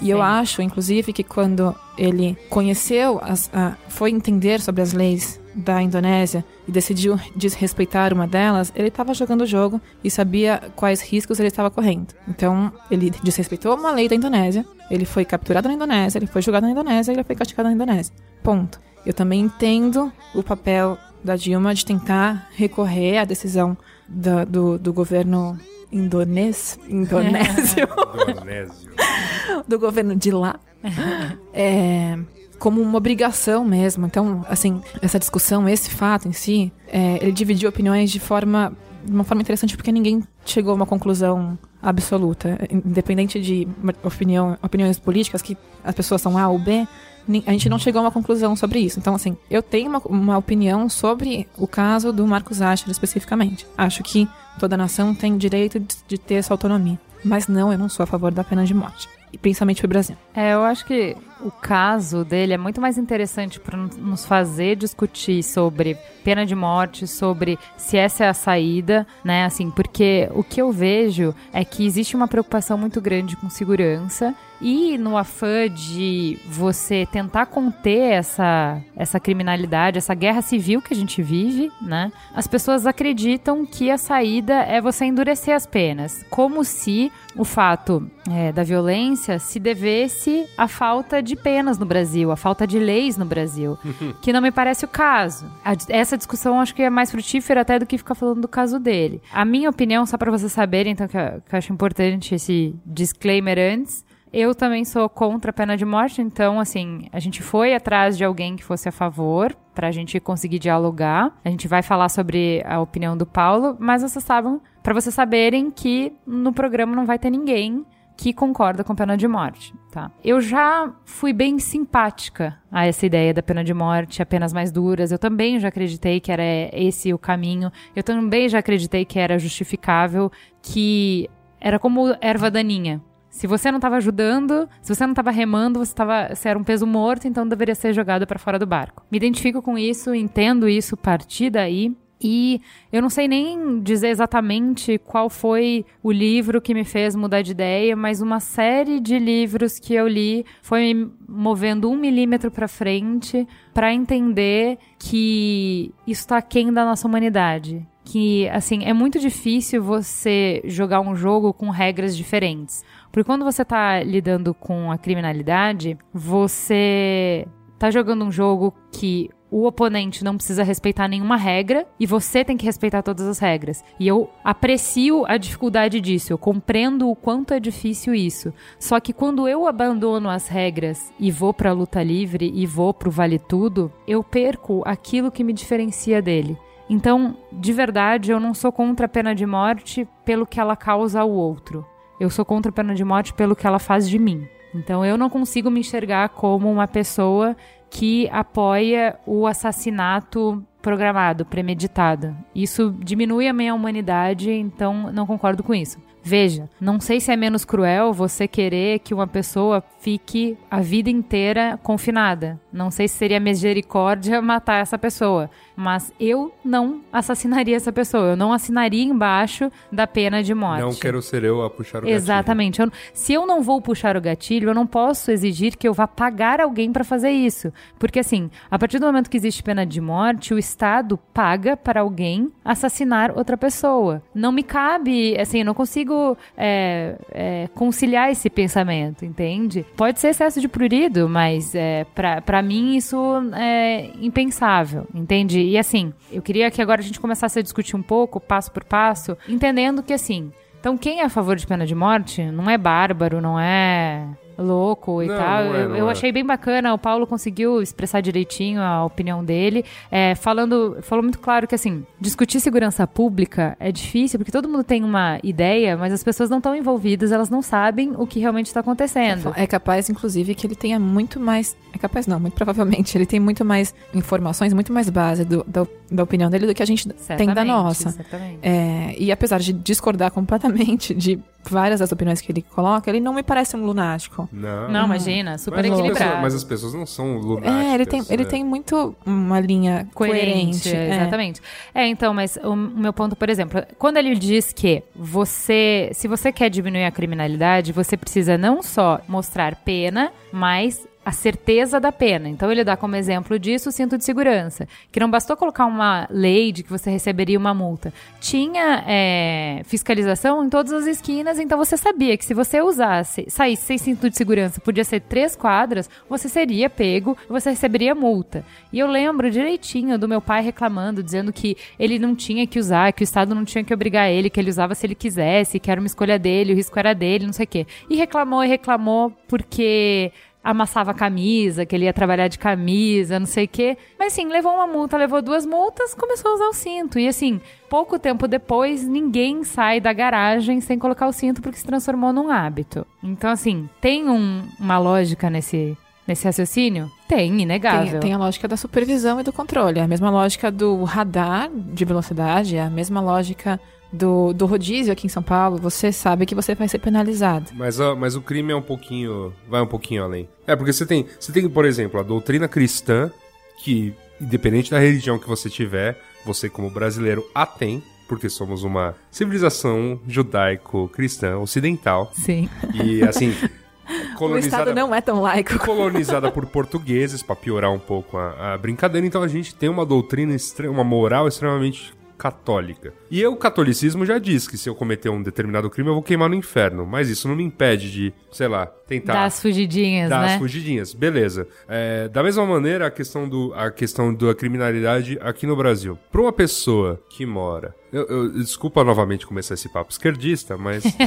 Eu vou Olha o tentar- Exército Vermelho eu aqui vou no tentar- Mamilos. Eu vou tentar evitar ao máximo utilizar termos esquerdistas. Mas se você, se você perguntar para um jovem que mora na periferia, negro, se não existe pena de morte no Brasil, ele vai, provavelmente, pode dar risada na sua cara. Por quê? Porque a polícia militar paulista mata mais que a polícia inteira dos Estados Unidos. Quando a polícia militar vai dar a sua medida educativa na periferia, geralmente é com bala no peito pra dar o aviso. Mata-se muito e quem mora nesses bairros sabe que em caso de deslize não vai ter não vai ter o acesso à justiça que eu aqui se cometer um deslize vou ter. Né, que não, eu não vou ser, eu, se cometer um deslize, vou ser julgado, vou ser condenado, posso ir pra prisão, ainda por ter né, é, ensino superior, provavelmente vou ter uma, vou ter um atenuante Sim, ali e posso recorrer. réu primário, aquela É. coisa toda. Esse cara lá não tem. E ainda assim, uma porcentagem dessas pessoas cai no crime. Assim como a porcentagem da classe média também cai no crime, porque, né? Sim. é, essa galera, essa galera que foi presa, os dois que estão presos lá é, por tráfico na, na Indonésia, o que foi morto e o que tá pra, na fila pra ser morto, não são representantes da, da ala pobre brasileira, são representantes de uma galera que cresceu muito bem aqui e quis levar uma vida ainda mais confortável em Bali. Tem um livro, inclusive, que tá falando muito sobre isso. Tipo, quem são os traficantes brasileiros em Bali. E a prova de que é, essa medida, esse, esse medo das pessoas em relação a. Pode tirar algumas, mas não. Pode tirar algumas pessoas do crime, mas não tira o crime. É que, beleza, mataram cinco traficantes e, e, a, e a coca vai continuar rolando em Bali enquanto tiver demanda. Enquanto tem demanda, sempre tem alguém que. A gente até falou isso no programa sobre drogas, né? Enquanto tiver demanda, vai ter oferta. Isso Uhum. não existe. Quando a gente pensa ainda em Brasil mesmo, a gente, assim, a, a linha lógica das- da- do sistema judiciário é uma pessoa faz um, comete um crime, ela é julgada, ela é condenada, e aí sim, em teoria, ela sofreria a pena de morte. Só que isso sobrepõe justamente isso, ela primeiro ser capturada para depois ser julgada. A gente não funciona assim hoje em dia. A nossa a, a polícia militar, ela, ela instaura a política do medo, não é a política de confiança. Você não se sente protegido pela polícia militar. Então a gente já, já tem dois passos antes que a gente já falha. A gente não pode. A gente não tem como é, bater o martelo no, no terceiro passo depois disso, sabe? A gente tem A gente não se sente seguro quando tem, quando vai protestar pelos nossos direitos na rua, porque a polícia militar não quer te ouvir e ela também não quer te proteger. Ela quer o que ela chama de ordem.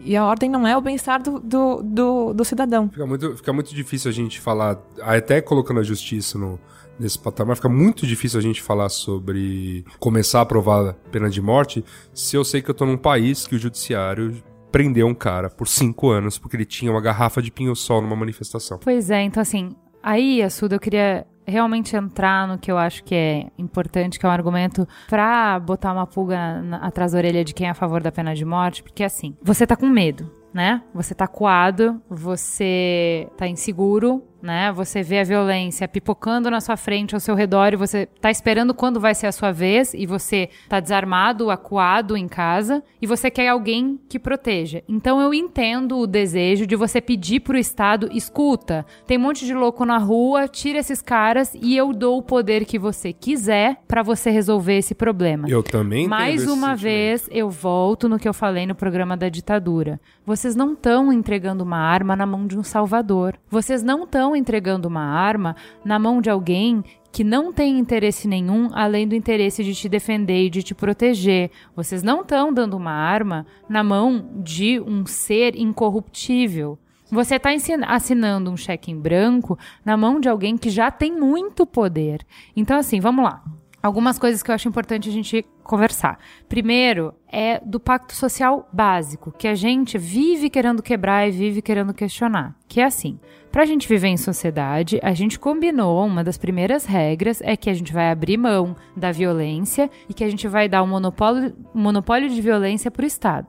Então é o Estado que pode é, definir entre arbitrar entre os conflitos e é o Estado que tem o monopólio da força, através da polícia, através do exército, enfim. Quando a gente fala que o exército, a polícia não funciona, que a justiça não funciona e a gente resolve fazer justiça com as próprias mãos, a gente está rasgando esse pacto social, o número um. Se a gente fizer isso, nada nos separa da barbárie. Então, volta pra casinha. E nada nos separa do que, do que o criminoso fez. A gente Exatamente. não está seguindo as regras também. É. Ponto. Então é assim: se o Estado não tá fazendo, você vai lá, você cobra, você grita, você vai pra praça, você usa os meios legais para você é, cobrar que o Estado faça exatamente o que você deu poder para ele fazer, entendendo que o Estado não tem poder. Todo poder emana do povo. Você deu poder pro Estado fazer essas coisas. Você tem o direito e o dever de cobrar que ele cumpra as funções que você delegou para ele ok? Então, a gente não pode fazer justiça com as próprias mãos. Aí, desse problema, você já entende que você tem um ente que já tem muito poder,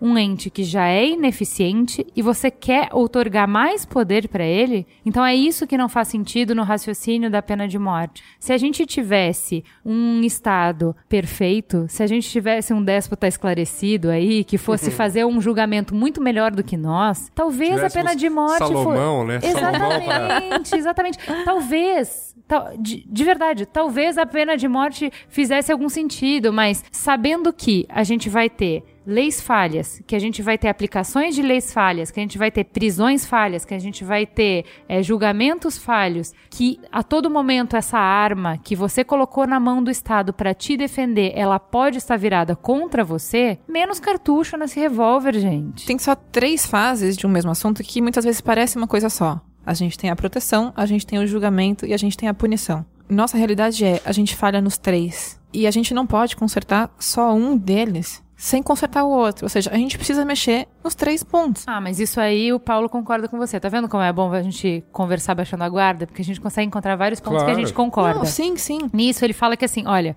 não existe aplicar pena de morte. Isso não vai resolver nada. O que existe é uma correção do nosso sistema prisional e, e de tudo, né?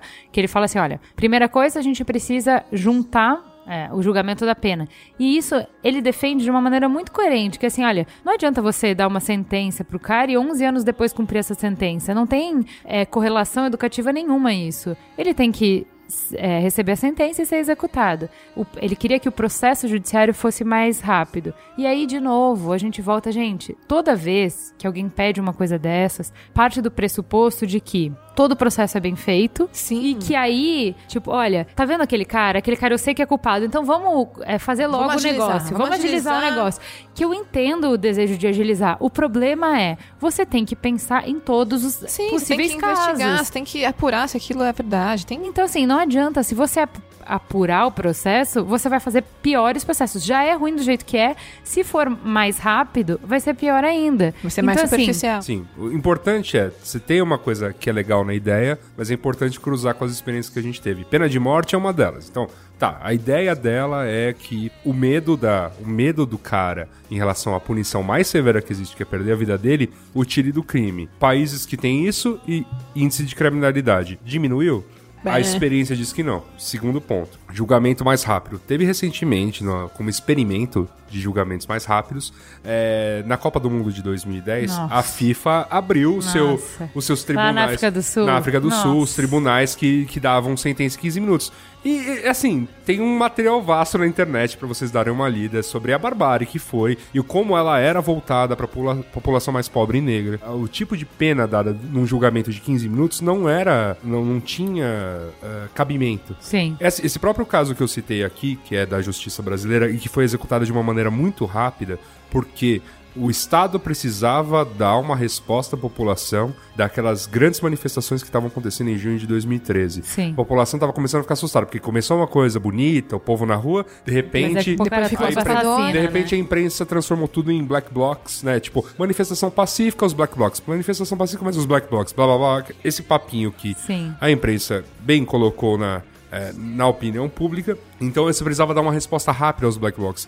Esse julgamento deste rapaz, em primeira e segunda instância, ah, não, não- é, a diferença entre as duas, para ele começar a cumprir pena, não tem coisa de três meses. Então, Foi feito ó, muito rápido. Eu preciso te interromper, porque quando eu, eu- eu disse que a gente tem, a gente fala nos três pontos, eu não falo em momento algum da velocidade de julgamento. Uhum. Eu tô falando justa- justamente esse ponto. A gente não tem direitos iguais para todas as pessoas. Sim. A gente sabe que o julgamento, ele não, hoje em dia, ele não tem nenhuma relação com justiça. Quem pode mais chora menos. É essa justiça que a gente vive hoje em dia. Então a gente não tem como. A gente precisaria entender e reestru- reestruturar que sim, cada cidadão tem as mesmas condições de, de defesa, de acusação. A gente não tem isso. A gente não tem, inclusive, recursos para fazer uma cariação de qualidade. A gente, a gente não se preocupa com muitas coisas. Antes da gente dar o veredito, antes do, antes do juiz julgar, a, a parte de investigação, a parte de, de como chegar a uma conclusão, esse processo todo ele é feito sem nenhum cuidado. Ele, ele, ele tem muitas falhas. Muitas, muitas. A partir do momento. Olha, um exemplo besta, tá? A partir do momento em que uma pessoa dirigindo, alcoolizada, um carro desses que nem cabe na faixa de tão largo, que eu não sei nem os nomes, essas SUVs, é, atropela um pedestre, um pedestre que estava indo trabalhar às 5 horas da madrugada, Tava no ponto de ônibus. E essa né? Você pessoa- sobe na calçada, no ponto de ônibus, atropela ele. e essa pessoa não é julgada, a gente tem uma falha muito grave aqui.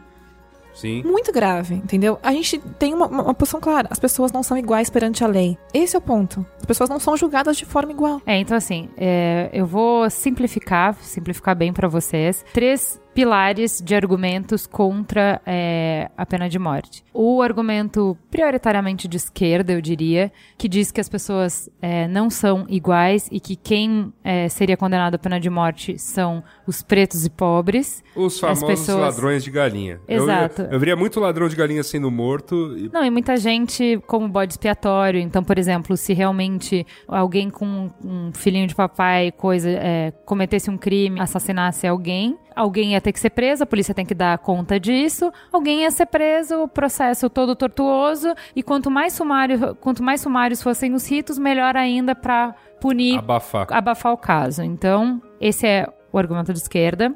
Temos o argumento de direita, que é a gente não dá tanto poder para o Estado, você não confia tanto assim no Estado, você não dá poder de morte contra o cidadão para o Estado, você não arma o Estado e diz que ele tem o direito de te matar. Tem o argumento religioso, que a gente nem explora aqui, porque cada um escolha a sua religião, nenhuma religião é a favor da pena de morte, quer dizer, dos seus, né? De novo, a linha entre nós e eles, eles Isso. podem matar É. tranquilo, mas Isso. os nossos não. Mas, enfim, tem as suas religiões, cada um veja a sua, também é contra. E o argumento humanista também, que é o argumento que eu apresentei, que, de- do que isso te faz, que, é, tirar a vida, ele é um ataque à tua humanidade, ele é um ataque a toda a humanidade. Cada pessoa que tira a vida de uma pessoa tá atacando a humanidade como um todo. Então, assim, também dentro da filosofia humanista isso não cabe. Então, é, com um resumo, acho que é isso, né, Yasuda? Resumindo. É, eu, eu creio que sim. Acho que a gente conseguiu passar pela maior parte dos pontos.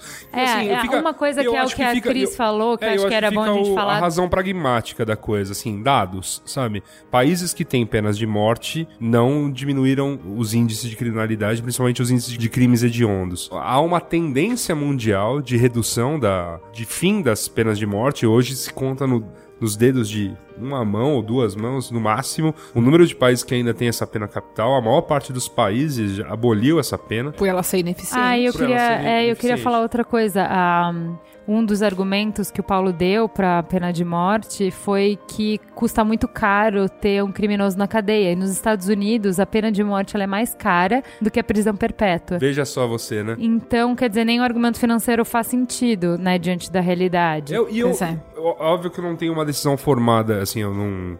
Eu entendo que existe uma pequena parcela da população que vai precisar ser sempre observada. Aquele, um, aquele 0,1%, sei lá, que é efetivo. Irrecuperável. efetivo psicopata, que não vai saber, que não, não, não consegue mais viver dentro da sociedade, mas ainda assim, mantê-lo vivo vira no mínimo objeto de estudo. Então é rico pra ciência, é rico, sei lá, pra pra que a gente evite um, um determinado ambiente que cria. Hoje a gente já sabe muito sobre psicopatia, Sim. o, o que gera esse tipo de, de comportamento. E muito tem a ver com o tipo de ambiente onde o cara, onde o cara foi criado. E a gente ainda não tá fazendo nada pra evitar esse tipo de ambiente. Sim, sim. A, a gente ainda tem crianças que são criadas nesse tipo de ambiente que é propício ge- gerar psicopatas. A gente vê isso na pobreza que a gente tem aqui no Brasil. E ainda assim, ainda di- dito tudo isto, eu vou dizer que, sei lá, 1% de todas as pessoas que passaram por esse tipo de violência horrorosa na infância vão virar pessoas pra serem tiradas fora da sociedade. Eu realmente tô aqui debatendo uma lei pra pra- pra falar com tão pouca gente, quer dizer, essa criminalidade que a gente tem medo no dia a Não dia. é, sobre- não é isso que vai Não é resolver a isso. segurança pública, Não né? Tem, tem um detalhe idiota que, assim, se a gente for fazer. Assim, data, data eu mesma, mas assim, grande maioria dos crimes de homicídio que acontecem hoje em dia não é porque alguém sai de casa falando, ah, hoje eu vou matar alguém. Não, tem, tem dados. É, a É. o grosso é passional, é, sabe? Ou você, você já conhece a pessoa, você teve uma desavença, é a tua cônjuge, é teu cônjuge. Exatamente. Tem, a, uma- a- a maior parte da- dos crimes com armas de fogo, isso é dado do Brasil. Então, mas não é. Vem o daí. Paulo falou que a maior parte dos crimes não é com arma de fogo, a maior parte Sim. dos assassinatos é faca, né? Perfeito, perfeito. Eu, tô- eu tenho dado do, do armas de fogo. Até por isso era um dos principais pontos de, por exemplo, desarmamento. Que ele é Assim, contra também. Que ele. Que surpresa!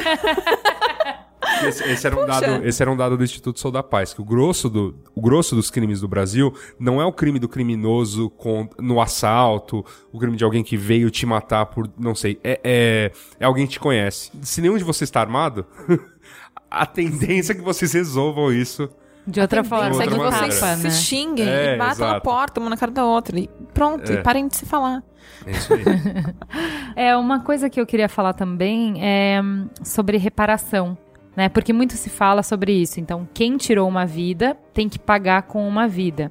E eu tava discutindo isso é, essa semana com o Merigo, que eu vou fazer um comparativo meio esquisito, tá? Mas é, por exemplo, é, você ter uma Lamborghini e um cara de Brasília vem e bate em você. Brasília o carro. Ele sai do carro gritando, cada um paga o seu, cada um paga o seu, né? É, porque assim, sabe o que acontece? É, se, por exemplo, o cara da Brasília destruiu meu Lamborghini e o carro dele tá intacto, digamos assim. Ele não pode.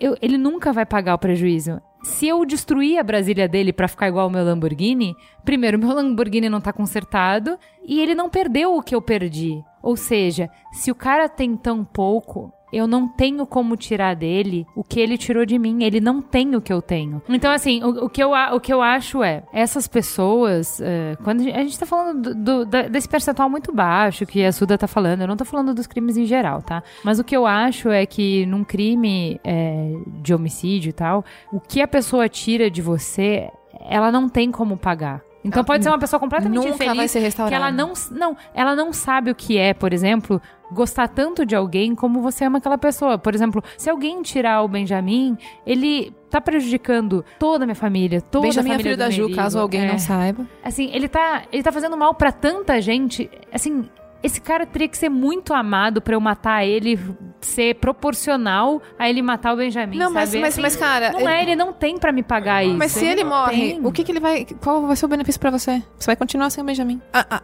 tirar mas a vida tudo, dele. tudo bem, mas é que assim, a reparação tá em.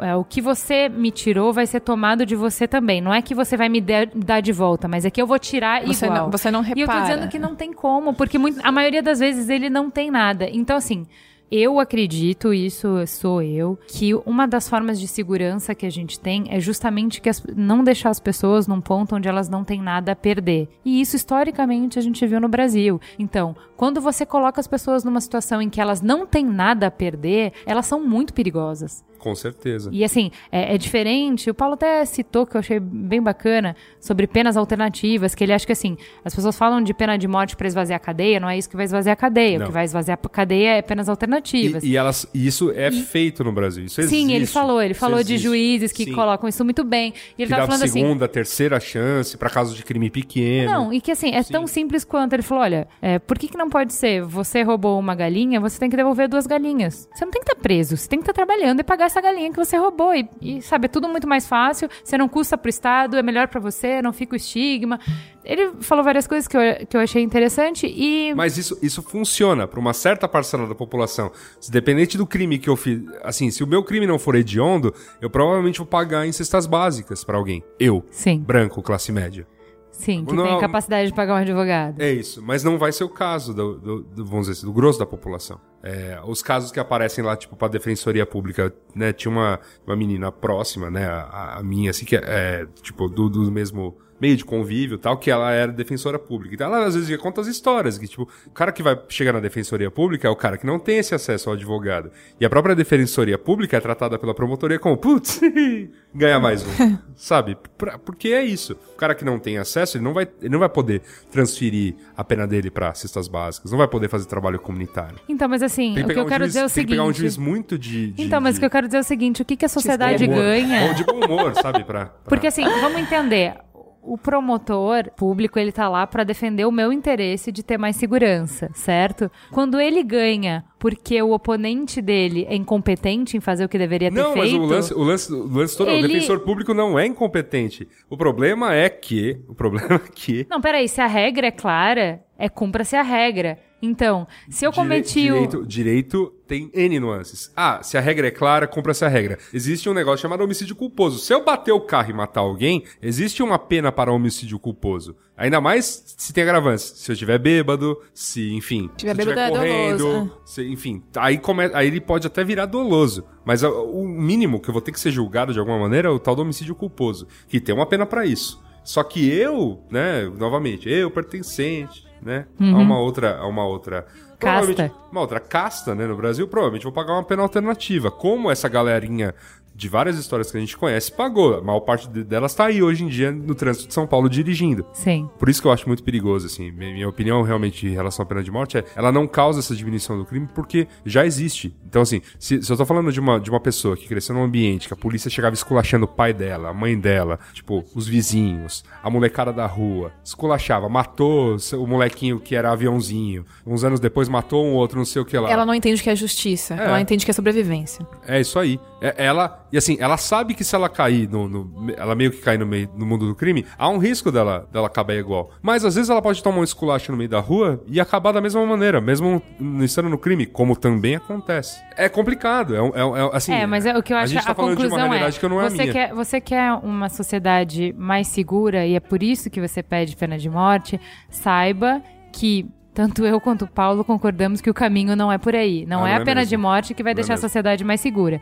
Então, você quer esvaziar a cadeia? Não é a pena de morte que vai esvaziar a cadeia. A pena de morte parece uma solução para essas coisas. Se você vai a fundo e pensa um pouco mais, você vê que a solução passa por um monte de outras coisas. O problema é muito mais complexo do que só uma canetada vai resolver.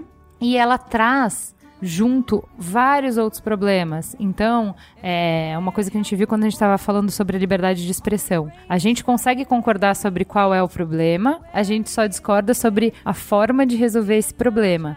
E quando a gente pensa em formas de resolver o problema, você tem que pensar em alguma coisa que não vai te criar mais problemas Você por precisa- resolver um Você problema. precisa Então, assim, avaliar de onde vem o problema. é, e também precisa, assim, tem remédio que os efeitos colaterais são piores do que a doença. Então, Ah, é, cuidado com o remédio que você tá pensando em ingerir, dá uma olhada nos efeitos colaterais. Assim, a, a pena de morte ela tem muitos efeitos colaterais. Diversos. Eu preciso fazer um paralelo que vai parecer idiota, mas ele é extremamente simplista.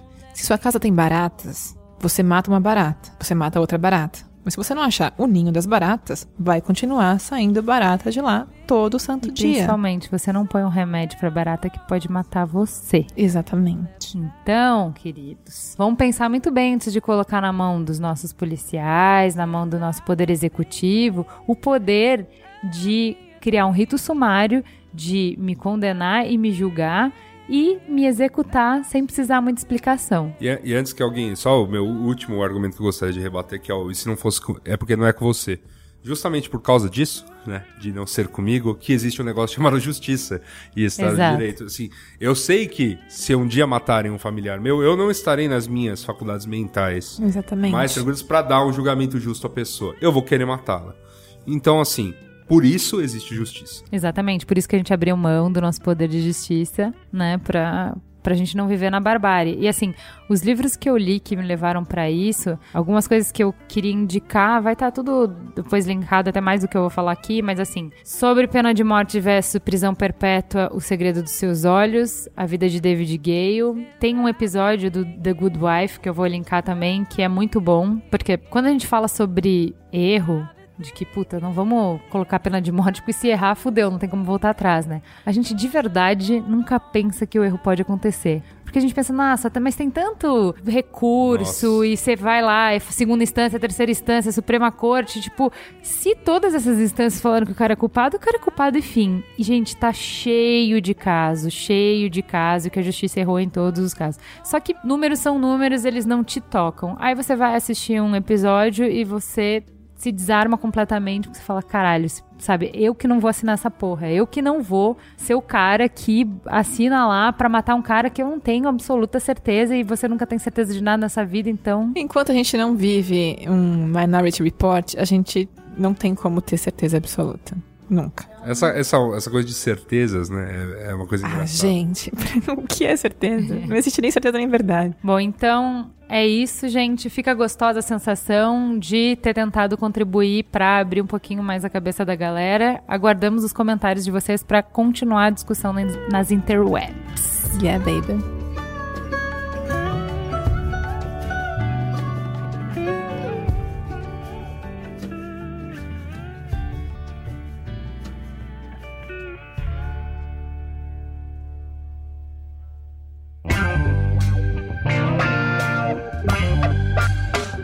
Farol aceso.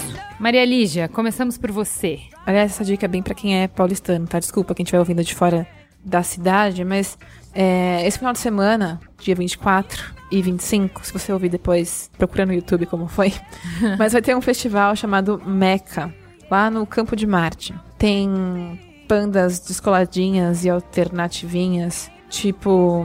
Tipo La Rue, Ó. tipo. Tipo, gente, tipo bandas que eu nunca ouvi falar, mas eu vou falar o nome de algumas bandas, porque assim. Por que eu tô falando isso? Porque a gente. Eu, eu sofro de um, um mal que é acordar no sábado e pensar, como curtir São Paulo hoje? Então, ai, Sem não- fila. sem ir pra um shopping e sem torrar no, no- na fila do homework. Então, uma das alternativas é você torrar no Campo de Marte ouvindo, ouvindo música. É, algumas, algumas bandas eu vou ler aqui soltas, tá? Por favor. Tem La Rue, a Luna George, Citizens, Aldo The Band, Wannabe Jalva, Glass and Glue, Surge Herege, ahn, tem Marcelo Botelho, tem Database, tem, tem muitas coisas diferentes, assim. Aí, se você procurar, tipo, Meca, M-E-C-A, você vai descobrir mais informações. Mas é nesse final de semana, a partir do dia 24 de janeiro, no Campo de Marte. Gostaria de complementar a sua dica. Complemente. Aqui uma pessoa bem informada. Dia 25 de janeiro, aniversário de São Paulo, Tem uma programação. tem uma programação intensa rolando Gostosinha, pela cidade. É, um dos palcos é bem próximo ali do Campo de Marte, vai ser lá no Clube Tietê, que virou um parque municipal. E é, eu vi que a principal atração, se eu não me engano, no sábado vai ser Jorge Ben. Ó, que legal. Ah, legal. Aí tem, vai ter palcos na Zona Leste, vai ter palcos na Zona Norte, em- é, mais pra Zona Norte, né? É, vai ter, acho que um palco no centro e um lá na Zona Sul. Então tem a programação aí completa rodando os canais da prefeitura, que agora é toda Descolex, tem até página no Facebook. A Prefs, tem Prefs também. É, tem. e eu vi lá, por exemplo, no palco da Zona Leste, que vai ser ali do lado do nosso glorioso Corinthians. É, vai ter Pitch, por exemplo, vai ter. é, aí na Zona Norte eu vi que era uma. é, voltada ao, ao hardcore paulistano, então vai ter Dance of Days, que é uma banda, né, aí, que quando eu era mais moleque eu ouvia bastante. Enfim, vai ter bastante coisa. Aí tem uma programação rica rolando em São Paulo. Só complementando a dica. E, e só uma coisinha, porque antes de eu vir pra cá, eu tive um- uma crise de amorzinho, que é, se você tiver essa dúvida de como curtir São Paulo e não for aniversário da cidade e não tiver nenhum, nenhum festival rolando, vá pra um Sesc. Simples assim. É, Gente, é, o melhor lugar de São isso Paulo, é, né? é bem batido, mas toda vez que eu piso num Sesc, eu falo, nossa, esse lugar é incrível. Eu, esse lugar verdade. incrível. eu tenho um, um amor e sempre, nunca decepciona ninguém. Então, não tem o que fazer, vai pra um Sesc. Concordo. Assina embaixo. Deu sua? Não, é- ah, eu não, tava só complementando. Ah, então tá, vou, dar, vou dar dicas menos. menos. Cool. paulistanas. Não, pelo É, menos por favor. Porque nós temos ouvintes em Palmas. É, eu assisti uma série, eu, é a primeira temporada estreou na Netflix brasileira. Ela é uma série juvenil, ela não é uma série adulta, ela é um desenho. Mas eu tava muito curioso porque eu gostei muito do primeiro desenho, que era infanto-juvenil. Eu assisti Qual é inteiro. Olha, é a- olha a que é a- expectativa. Que é a continuação do A Lenda de Aang, é, que foi Cri, passava no cri, é, é um desenho. Fiz cara de conteúdo aqui, tipo, hum. Então, a, a Lenda de. Aang, a lenda de, lenda de Aang é conhecida como Avatar, a Lenda de Aang. Ah, a gente já falou desse Dos aqui. Olha, olha como eu sou ignorante. A gente já falou disso nesse programa. É mesmo? Sim. Desse desenho? Sim. Do Aang só. Não. Da é, Korra. Da Cora. Exato. Eu assisti a Korra nessa, nessas férias. Eu queria muito assistir. É não- muito legal. Eu, eu, Pra uma- tanto filme tão curta Então, vida. uma coisa, uma coisa que eu gostei. Tem muitas. Tem críticas em relação a isso. Eu li algumas críticas, com as quais eu concordo apenas em parte. Uma coisa que eu achei interessante. Ela é uma série mais curta, então eles é, afundam menos em cada um dos personagens, porque eles têm menos episódios pra enrolar. São, é, o, o Aang ele foi construído em séries em 24 episódios de, de 23 minutos. A Korra, as temporadas são construídas em 12 episódios de, de 23 minutos, sendo que acontece muita coisa em cada temporada. Então você tem que ir meio que pegando a evolução dos personagens de acordo com a ação, e às vezes o personagem. Como tem um, tem um desfalque de tempo, o personagem tá fazendo uma coisa que você não tá entendendo muito bem por quê. Mas eu acho o, o desfecho dele magnífico, assim, é Ah, é. Falamos aqui também. do ponto de vista fora das obviedades, do ponto Sim. de vista de você pode listar Tolerância, tolerância, feminismo. achei achei impecável assim e, e, com, e um des, num desenho juvenil, né? Então é, fica aí uma Fica a dica. uma saudável dica. Pra quem gosta do desenho, é, eu já tinha gostado bastante, como eu disse, do Eng. A animação melhorou muito, assim, tá, tá espetacular. É, essa coisa, os americanos querendo fazer mangá ficou legal, assim, não, ficou, não tá ruim, ficou bem bacana mesmo. A história é cativante, eu gosto do universo, pena que o Shyamalan, aquele puto, estragou tudo naquele filme. Mas é isso aí. Se tem um cara polêmico, é o Shyamalan. Shyamalan. É, isso é só, você só tá falando isso porque eu não convidei o Merigo pra participar, porque ele não ia deixar vocês falarem isso, tá? Ele ama o Shyamalan. Sabe, bem sabemos. Bom, a minha dica é um livro da Mari Del Priori, historiadora. É, chama Histórias Íntimas, Sexualidade e Erotismo na História do Brasil. Eu achei ele bem interessante. Acho que ela se propôs a falar sobre uma, um espaço de tempo muito grande, porque ela começa desde a vinda da família real para o Brasil até os tempos de hoje. É um livro super rápido, então ela não consegue aprofundar. Acho que ela poderia ter dado mais fontes. Às vezes parece que ela só tá fazendo, generalizando através de, sabe, de uma manchete de jornal, de uma letra de música, enfim. Ficou, fica um pouco raso, mas é bem interessante como um panorama geral de mostrar a evolução da privacidade. E o que eu achei mais interessante, assim, como as coisas mudaram em pouquíssimo tempo, né? Então, assim, você tem. É, para as primeiras mudanças, elas acontecem em 100 anos, e aí daqui a pouco em 50 anos, daqui a pouco É em muito 5 rápido. anos, e, e realmente é, o processo se acelerou muito. E é interessante ver como. Ao contrário do que a gente pensa, a história não é linear, a história ela vem em ondas, Ela é né? cíclica. É, então assim, como a cada ser humano que nasce, a gente começa do zero. Né? Então, assim, quando a gente vê, estuda a história, você vê é, uma ideia sendo substituída pela outra num crescente. E a verdade é que quando cada pessoa nasce, ela tem que repetir o processo que a humanidade fez nela própria, na educação dela. Então você vê que, como eu mesma, estava parada nos anos 60, até pouco tempo atrás. Como assim, Juliana? Ah, eu- minha concepção de, de, sei lá, de certo e errado, ela falando algumas coisas assim que me fizeram pensar, nossa, gente, como que eu tinha essa cabeça nos anos 2010, né, sobre mulher pra ficar e mulher pra namorar, Ah, entendi. sabe? Não, achei sobre... que era sobre privacidade. Eu falei, achei que você tava, tipo, super compartilhando sua vida agora. tipo, gente. Não, mas é engraçado, assim, porque alguns discursos que a gente repete hoje, eles são bem datados, assim. Se você vai. O interessante de ler esse livro é ver que algumas coisas que a gente repete sem pensar, assim, já evoluímos disso, galera. Pega o bonde da história aí que você ficou pra trás, assim, sabe? Po- Posso fazer um comentário que talvez seja meio datado também, mas eu vi um, um comentário incrível no comecinhozinho do ano, que era 2014 foi um ano muito esquisito. A gente começou o ano torcendo pelo beijo gay na novela e acabou o ano elegendo a, a bancada mais conservadora da história.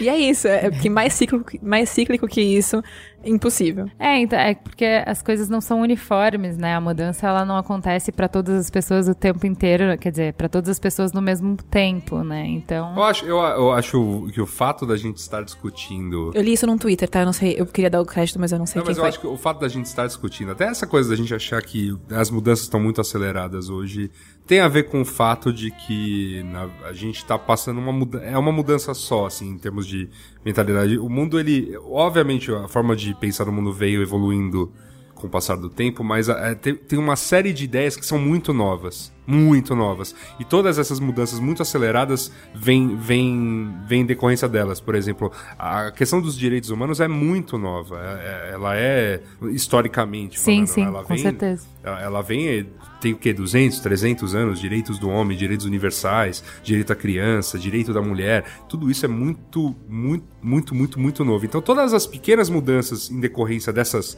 desse, desse grande, dessa grande mudança de pensamento, né? Parece que a gente tá. Mas na verdade é uma coisa só, assim. A gente tá, ainda não chegou nesse, nesse, eh, nesses pilares fundamentais do, do direito do homem. É engraçado você falar disso, porque eu até tinha anotado na pauta, eu não falei que assim, quando você fala de que o, o cara matou, ele merece ser morto por conta disso, você volta para uma das primeiras tentativas de legislar que a gente fez, é a lei do talião, que é olho por olho, dente por dente. Quando a gente tá em criação, por exemplo, num brainstorming, a gente chama isso de primeira ideia. Né, que assim, cara, foi a primeira. Jogou o brainstorming, jogou o problema na mesa, primeira ideia, sabe? Tá. Tipo, essa ideia de que se o cara fez, você vai lá e mata, a gente já teve lá séculos atrás. 4 A gente- mil anos, 5 é, mil anos. A gente já fez vários quando experimentos dessa ideia pra saber se dava certo ou não dava certo. Assim, a gente já evoluiu, sabe? Então, quem ainda tá no olho por olho, dente por dente, pega o bonde da história, porque tem muitos capítulos que você não leu e que você não tá acompanhando. É, mas é, o que eu achei engraçado, que é o que esse livro me mostrou, me fez ver, assim, é que é, não existe isso que a gente pensa de que a gente vai evoluindo. A gente não vai evoluindo, porque cada pessoa que começa tem que ela mesmo cumprir É um todo o passo né? a passo, exatamente, todo o passo a passo que a humanidade fez. Ela vai começar achando que tudo bem, se- ela vai se, de- se deparando com os problemas que a humanidade se deparou, ela vai passar pelos, pelo passo a passo também. Ela também vai acreditar na primeira solução, e aí ela vai ver que a primeira solução não, não funciona, e aí ela vai evoluindo e assim vamos. Por isso falamos tanto em educação, né? Exatamente. Então, assim, fica a dica aí. Esse livro é, é bem interessante, é rapidinho de ler, uma sentadinha tá resolvido. A minha dica pro farol aceso, já que eu tenho falado coisas de meninas nos últimos faróis, eu quero contar sobre um projeto bem legal que chama Sobre Barba, Eu já tinha falado disso há bastante tempo. O AG, o meu marido, cultiva uma protuberante barba. E eu já tinha falado isso, putz, não tem nada para barba no Brasil, não tem produto. E em um projeto que começou com um cara, que é um cara super bacana, ele fez esse projeto de shampoo, cera e condicionador específico pro pelo da barba e começou agora a trabalhar esses produtos aqui no Brasil. E fica aí a dica pros rapazes que estão cada vez se cuidando mais. Pros hipsters. Não só os hipsters, Ju. Todas as pessoas que gostam de barba e que cuidem bem das suas barbas cheirosas. E agora com sobrebarba. Entra lá, www.sobrebarba.com.br. Muito bem. É isso, gente. Muito obrigada. Esse é mais um Mamilos. E até a próxima semana. Tchau, pessoal. Tchau.